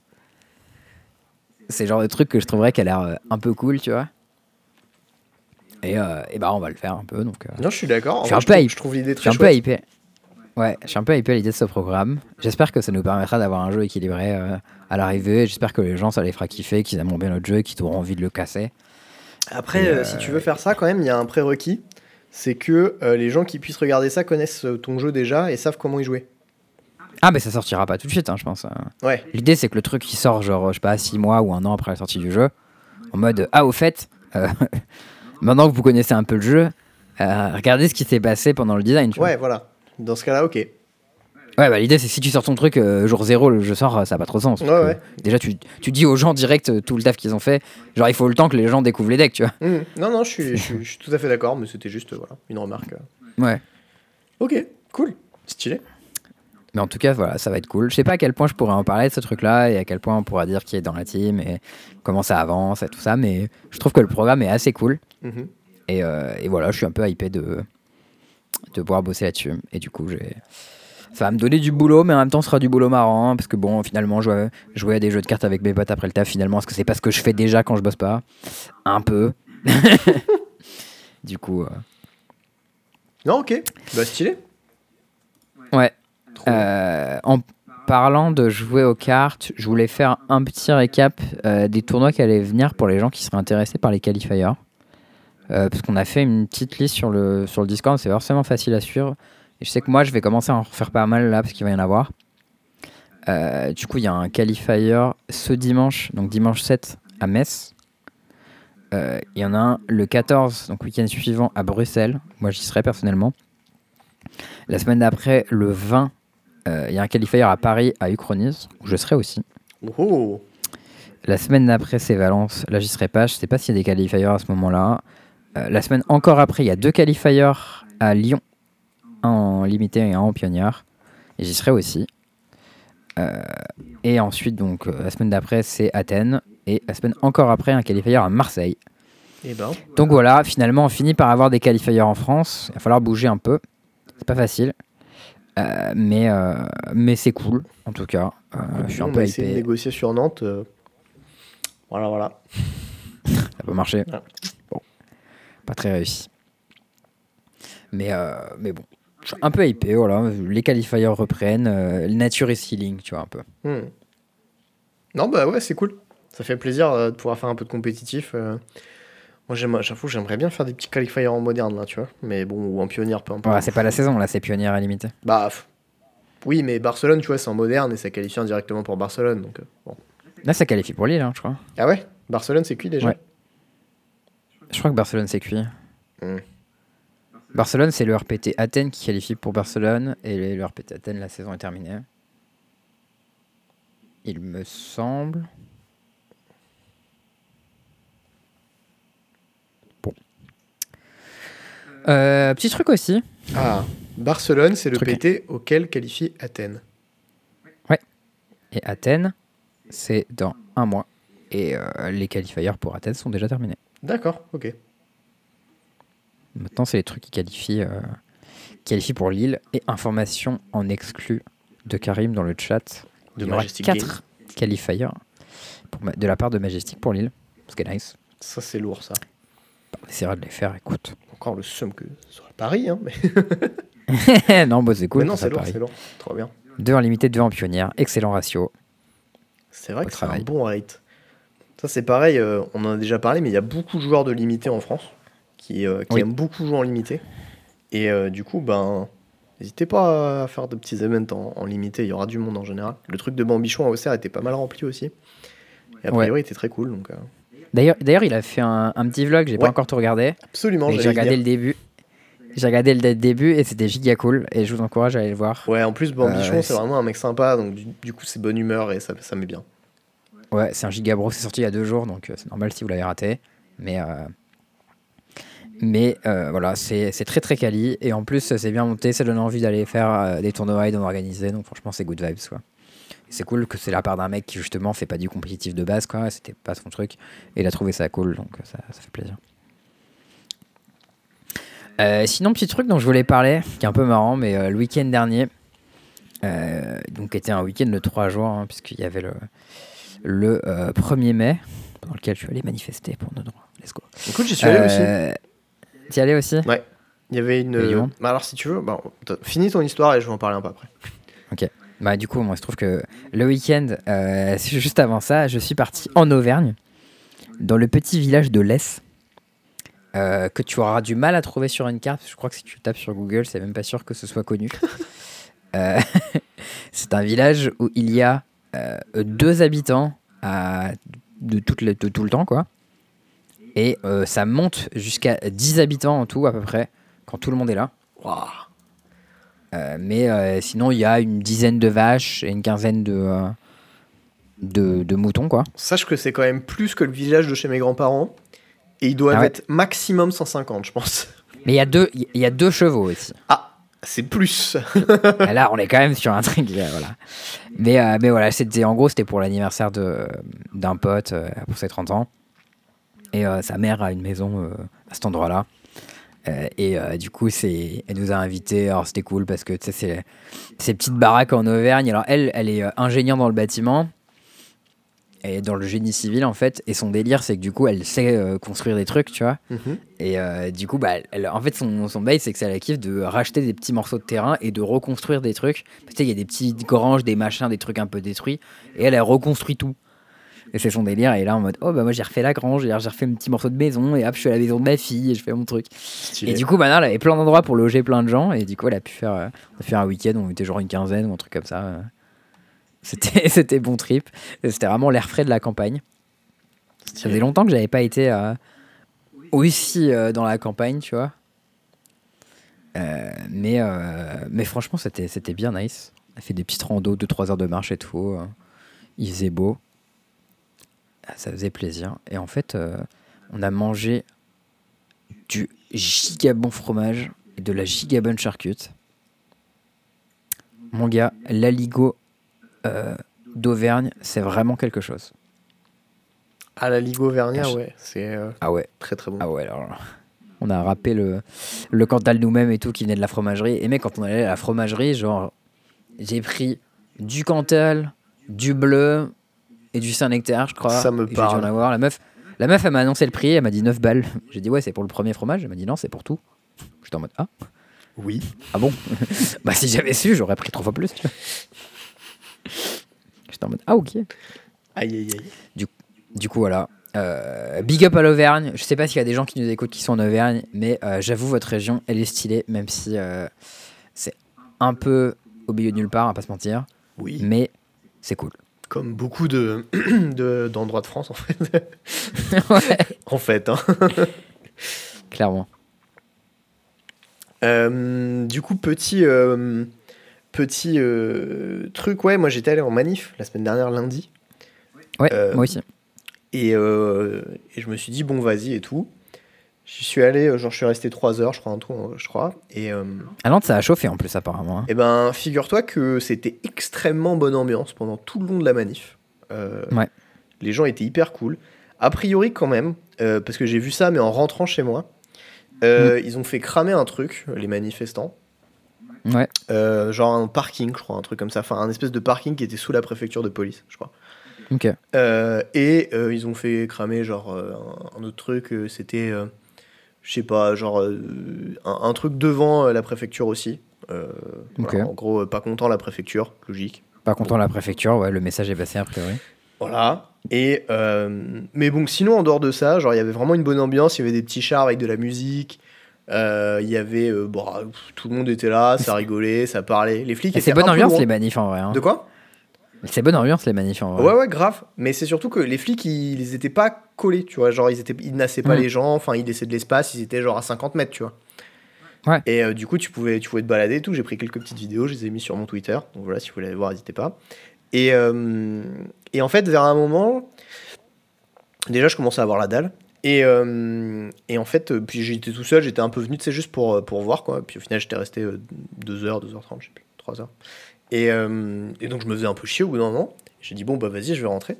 Et en fait, en Mhm. rentrant, j'ai vu genre des camions de CRS. Ouais. euh, qui étaient genre vraiment loin, tu vois, genre à 200 mètres de la manif en train de se préparer. Les types, ils étaient cagoulés, ils avaient pas de RIO, et ils étaient en train d'équiper leur casque et leur matraque. Et là, je me suis dit, Nice. je C'est sens les mal. problèmes arriver, tu vois. Et euh, j'ai appris 30 minutes plus tard qu'un mec s'était fait arracher la main et qu'un autre avait perdu un truc. Ouais, j'ai entendu parler de cette histoire de gars qui s'était fait arracher la main. Pas très sympa ça. Voilà, voilà. Et là, j'étais en mode, ouais. Bah, voilà. J'ai, euh, tu vois, genre, je suis, à- enfin, je serais à peu près en mesure de parier des sous que les types que j'ai vus cagouler, euh, qui étaient euh, sans RIO, etc., c'est probablement les mêmes qui ont balancé les grenades et qui sont allés euh, tabasser des gens derrière. Mais euh, bon, Ouais. Ça ne me choquerait pas trop, hein, je vais pas te mentir. Voilà. bonne ambiance, hein. Après, voilà, je sais pas Ouais. s'il y a eu des gens qui ont pété des trucs et tout. Voilà, je, je ne sais pas. Mais quoi qu'il en soit, a priori, les flics, ils ont pas perdu leur main. Par quoi contre, à Paris, quoi que tu ils fasses, ont bien fait péter la fasses, gueule, là. Quoi que tu fasses, il n'y a rien qui justifie le fait de te faire arracher la main. Euh, Non. C'est facile. Non, à la limite, tu vas en tôle, tu vois. Ouais. Ça, d'accord. Si t'as fait un. Je suis ok, mais- Ouais, moi j'étais à Paris, j'ai retrouvé un de mes collègues d'ailleurs du coup, euh, et j'étais avec euh, ma copine et euh, j'étais avec avec Kremlin du du comité Duel Commander bien sûr, qui est présent sur le PMU et qui nous raconte ses, ses opinions politiques. On était ouais, on était quelques uns, on a récupéré mon mon collègue qui était avec son groupe de potes et tout. Et on a fait la manif tranquille. Franchement, c'est passé. euh, ouais, vraiment pas de, pas de mouvement de notre côté. On était sur le deuxième cortège. En général, c'est plus calme le deuxième cortège que le cortège principal. Il y avait beaucoup, beaucoup de monde. Euh, C'était, je pense, la deuxième manif où il y avait le plus de monde euh, parmi celles où je suis allé. Ouais. Et et quand on est arrivé à la fin, c'était à juste à Nation ou à République. euh, on a pu arriver quasiment jusqu'à la place sans problème, mais sur la fin, ça a commencé à piquer les yeux. Ça a commencé à tousser. et là, on s'est dit, Hmm, on va peut-être rentrer. Et là, c'est le moment où on a regardé la place au, fond, là, et c'était complètement fumé. Et on s'est dit, bon, euh, il était temps de rentrer, quoi. Bah ouais. On est rentré à ce moment-là, et apparemment, il y a eu un, pas mal des affrontements qui ont duré derrière jusqu'à. Il était genre 18h à ce moment-là, un truc comme ça, et ça- il y a des trucs qui ont duré après jusqu'à 20h et tout. Ouais, j'ai vu Les gens, beaucoup ils de ont trucs. à se foutre sur la gueule et Genre, tout. j'ai vu des, des manifestants se faire défoncer. J'ai vu des flics se prendre des pavés dans la tronche aussi. Ouais, il y a des mecs qui ont pris un peu cher. ouais. Nous, il y a un moment, il y a un truc qui a explosé à côté de nous. Ça m'a fait un peu peur. Je sais pas exactement ce que c'était. Bah, Les flics, ils ont pas un du tout bougé. soit une grenade, a priori. Bah, c'était beaucoup plus, de- beaucoup plus brillant qu'un pétard. Genre, ça a fait trembler le sol et tout. Bah, probablement plus une grenade, du coup. Mais en même temps, ça a pété un endroit où il y avait personne. Genre, euh, on était en train de sortir de la manif. Il y avait un mur de flics devant nous, tu sais, qui faisait un peu le, le passage en mode genre, tu peux sortir que par là, tu vois. Mhm. Et euh, genre derrière nous, à genre euh, 10 mètres ou 15 mètres, il y a un truc qui a explosé, ça faisait genre masse fumée et tout. J'étais en mode, euh, c'est quoi ça, tu vois? Ça fait un giga bruit, genre euh, Ok. un peu inquiétant ça, mais je sais pas ce que c'était. Les flics sont pas inquiétés, donc j'imagine qu'ils devaient savoir ce que c'était. Bah, après, euh, tu vois, des... je sais je sais pas si t'as vu cette vidéo. Alors, ça, c'était vraiment un truc incroyable qui s'est passé sur Twitter. Où euh, t'as un mec euh, qui. Euh, qui poste une vidéo d'un flic et il y a un truc qui lui explose sur la tronche, tu vois. Ah oui, Et en je fait, vu passer passes- cette vidéo. Il y a quelqu'un qui passe la vidéo en ralenti, qui se rend compte qu'en fait, c'est le flic se- 3 mètres derrière lui qui a lancé une grenade, qui s'est chié en fait, et qui l'a lancé dans la capuche ou dans la tête du gars devant lui, qui était aussi un flic. Tout à fait, ouais. C'était vraiment le team kill. Et euh, ce qui était hyper Mm. drôle, c'est que c'est un compte Anar qui a posté le truc. Et il a dit on compte les points, mais quand même, faut être fair. Celui-là, c'est un compte son camp, on va pas, on va pas se le compter, tu vois. Celui-là, c'est contre son camp, on vous le prend pas, ouais, c'est ça. Et vraiment, ça m'avait terminé celui-ci. Donc voilà. Bon, ça c'était euh, voilà, les petites, petites aventures euh, de, de nous en manif. Euh, allez La conclusion, c'est peut-être allez, que euh, les- défendre Ouais. vos droits, c'est important. Si ça vous concerne, hein, si ça vous concerne pas, vous droit de vous en battre les couilles aussi. hein, voilà, y a pas de problème. Chacun ses Ouais. idées politiques, tout ça, tout ça. Mais, mais bon, voilà. La conclusion aussi, c'est que Et faites attention à vous si les vous allez manifester quand même, faites gaffe. Peut-être les policiers ne devraient pas avoir des armes de guerre. Peut-être. Peut-être.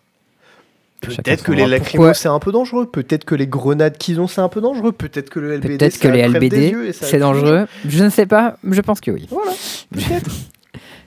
Il y a eu un, un autre petit organe de défenseur des droits là aujourd'hui ou hier qui a dit que euh, la politique du maintien de l'ordre et que les gardes à vue systématiques c'était une entrave au droit de manifester, je sais plus quoi. Enfin bon, bref. Ouais, je sais pas si tu as vu d'ailleurs la note de confiance de l'État français pour les prêts à baisser. Oui, à de cause des manifs. à moins. Mhm.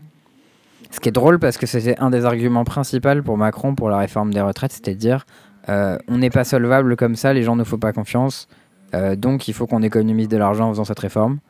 Et conclusion, c'est que maintenant les gens ne nous font pas confiance parce que euh, à cause de l'incertitude sociale dans le pays, Ouais. à cause des manifs, parce que les gens sont pas d'accord avec la retraite. Du coup, euh, contre son camp, Macron, pas de bol. Voilà, renseignez-vous. Je suis tout à fait d'accord. Moi, je, moi je, je trouve ça particulièrement marrant. Puis en plus, euh, les, euh, leurs casseroles euh, n'arrêtent pas de s'empiler. On a eu la petite Marianne qui, en plus de son petit truc Playboy, s'est fait épingler pour avoir filé des thunes à- aux assauts de ses potes, là. Qui sont bien entendu pas du tout allés là où elles devraient aller, mais plutôt dans la poche de ses potes. Mediapart qui, est là, qui a fait son petit, son petit article pour bien la fumer. Derrière, elle a dit oui, je vais leur faire un procès pour diffamation. Ce que tous les politiques a fait contre Mediapart et tous ceux qui sont allés au bout jusqu'à maintenant ont perdu. C'est vrai. C'est un des trucs Voilà. dont Mediapart se vante régulièrement, c'est qu'ils n'ont jamais perdu un procès en, diffamation- un procès en diffamation. Et ouais. C'est plutôt stylé comme chiffre. Parce qu'ils ont des trucs sourcés, qui font bien leur taf. Ouais, ouais, ouais, ouais. Des, des bons journalistes. Bien joué, les gars. Continuez. Est-ce que tu connais leur, euh, leur slogan? Non. C'est Personne peut nous acheter sauf nos lecteurs. Ah oui, si je le connaissais en fait. C'est c'est mignon Ah, c'est mignon, je suis d'accord. Mais bon, voilà. Euh, bon, en tout cas, euh, bah, prenez soin de vous. Retrouvez-nous euh, du coup ce vendredi si, si l'épisode sort avant. Peut-être faudrait qu'il sorte avant. Et samedi aussi. Oh, je vais essayer, du boulot. Ouais. Donc j'y pense, faudrait peut-être. Bah, je, te- je te l'enverrai dans la foulée, comme ça, voilà. Yes. Mais bon, du coup, ce week-end, on sera là. Euh, dimanche, il y aura Val et PL qui vont commenter le top 8 du tournoi. Donc pareil, soyez là. Nous, on sera peut-être là aussi, passer en zoom zoom, tu vois, un petit coucou, pour un petit match, un truc. On verra, tu vois. Ça. Mm. Et, euh, et puis voilà, euh, ben, venez nous voir, faites-nous un coucou dans le chat. Et puis ben, des bisous tout le monde. Et ben, on se voit ce week-end, si vous êtes là. A plus, à très bientôt. Bisous.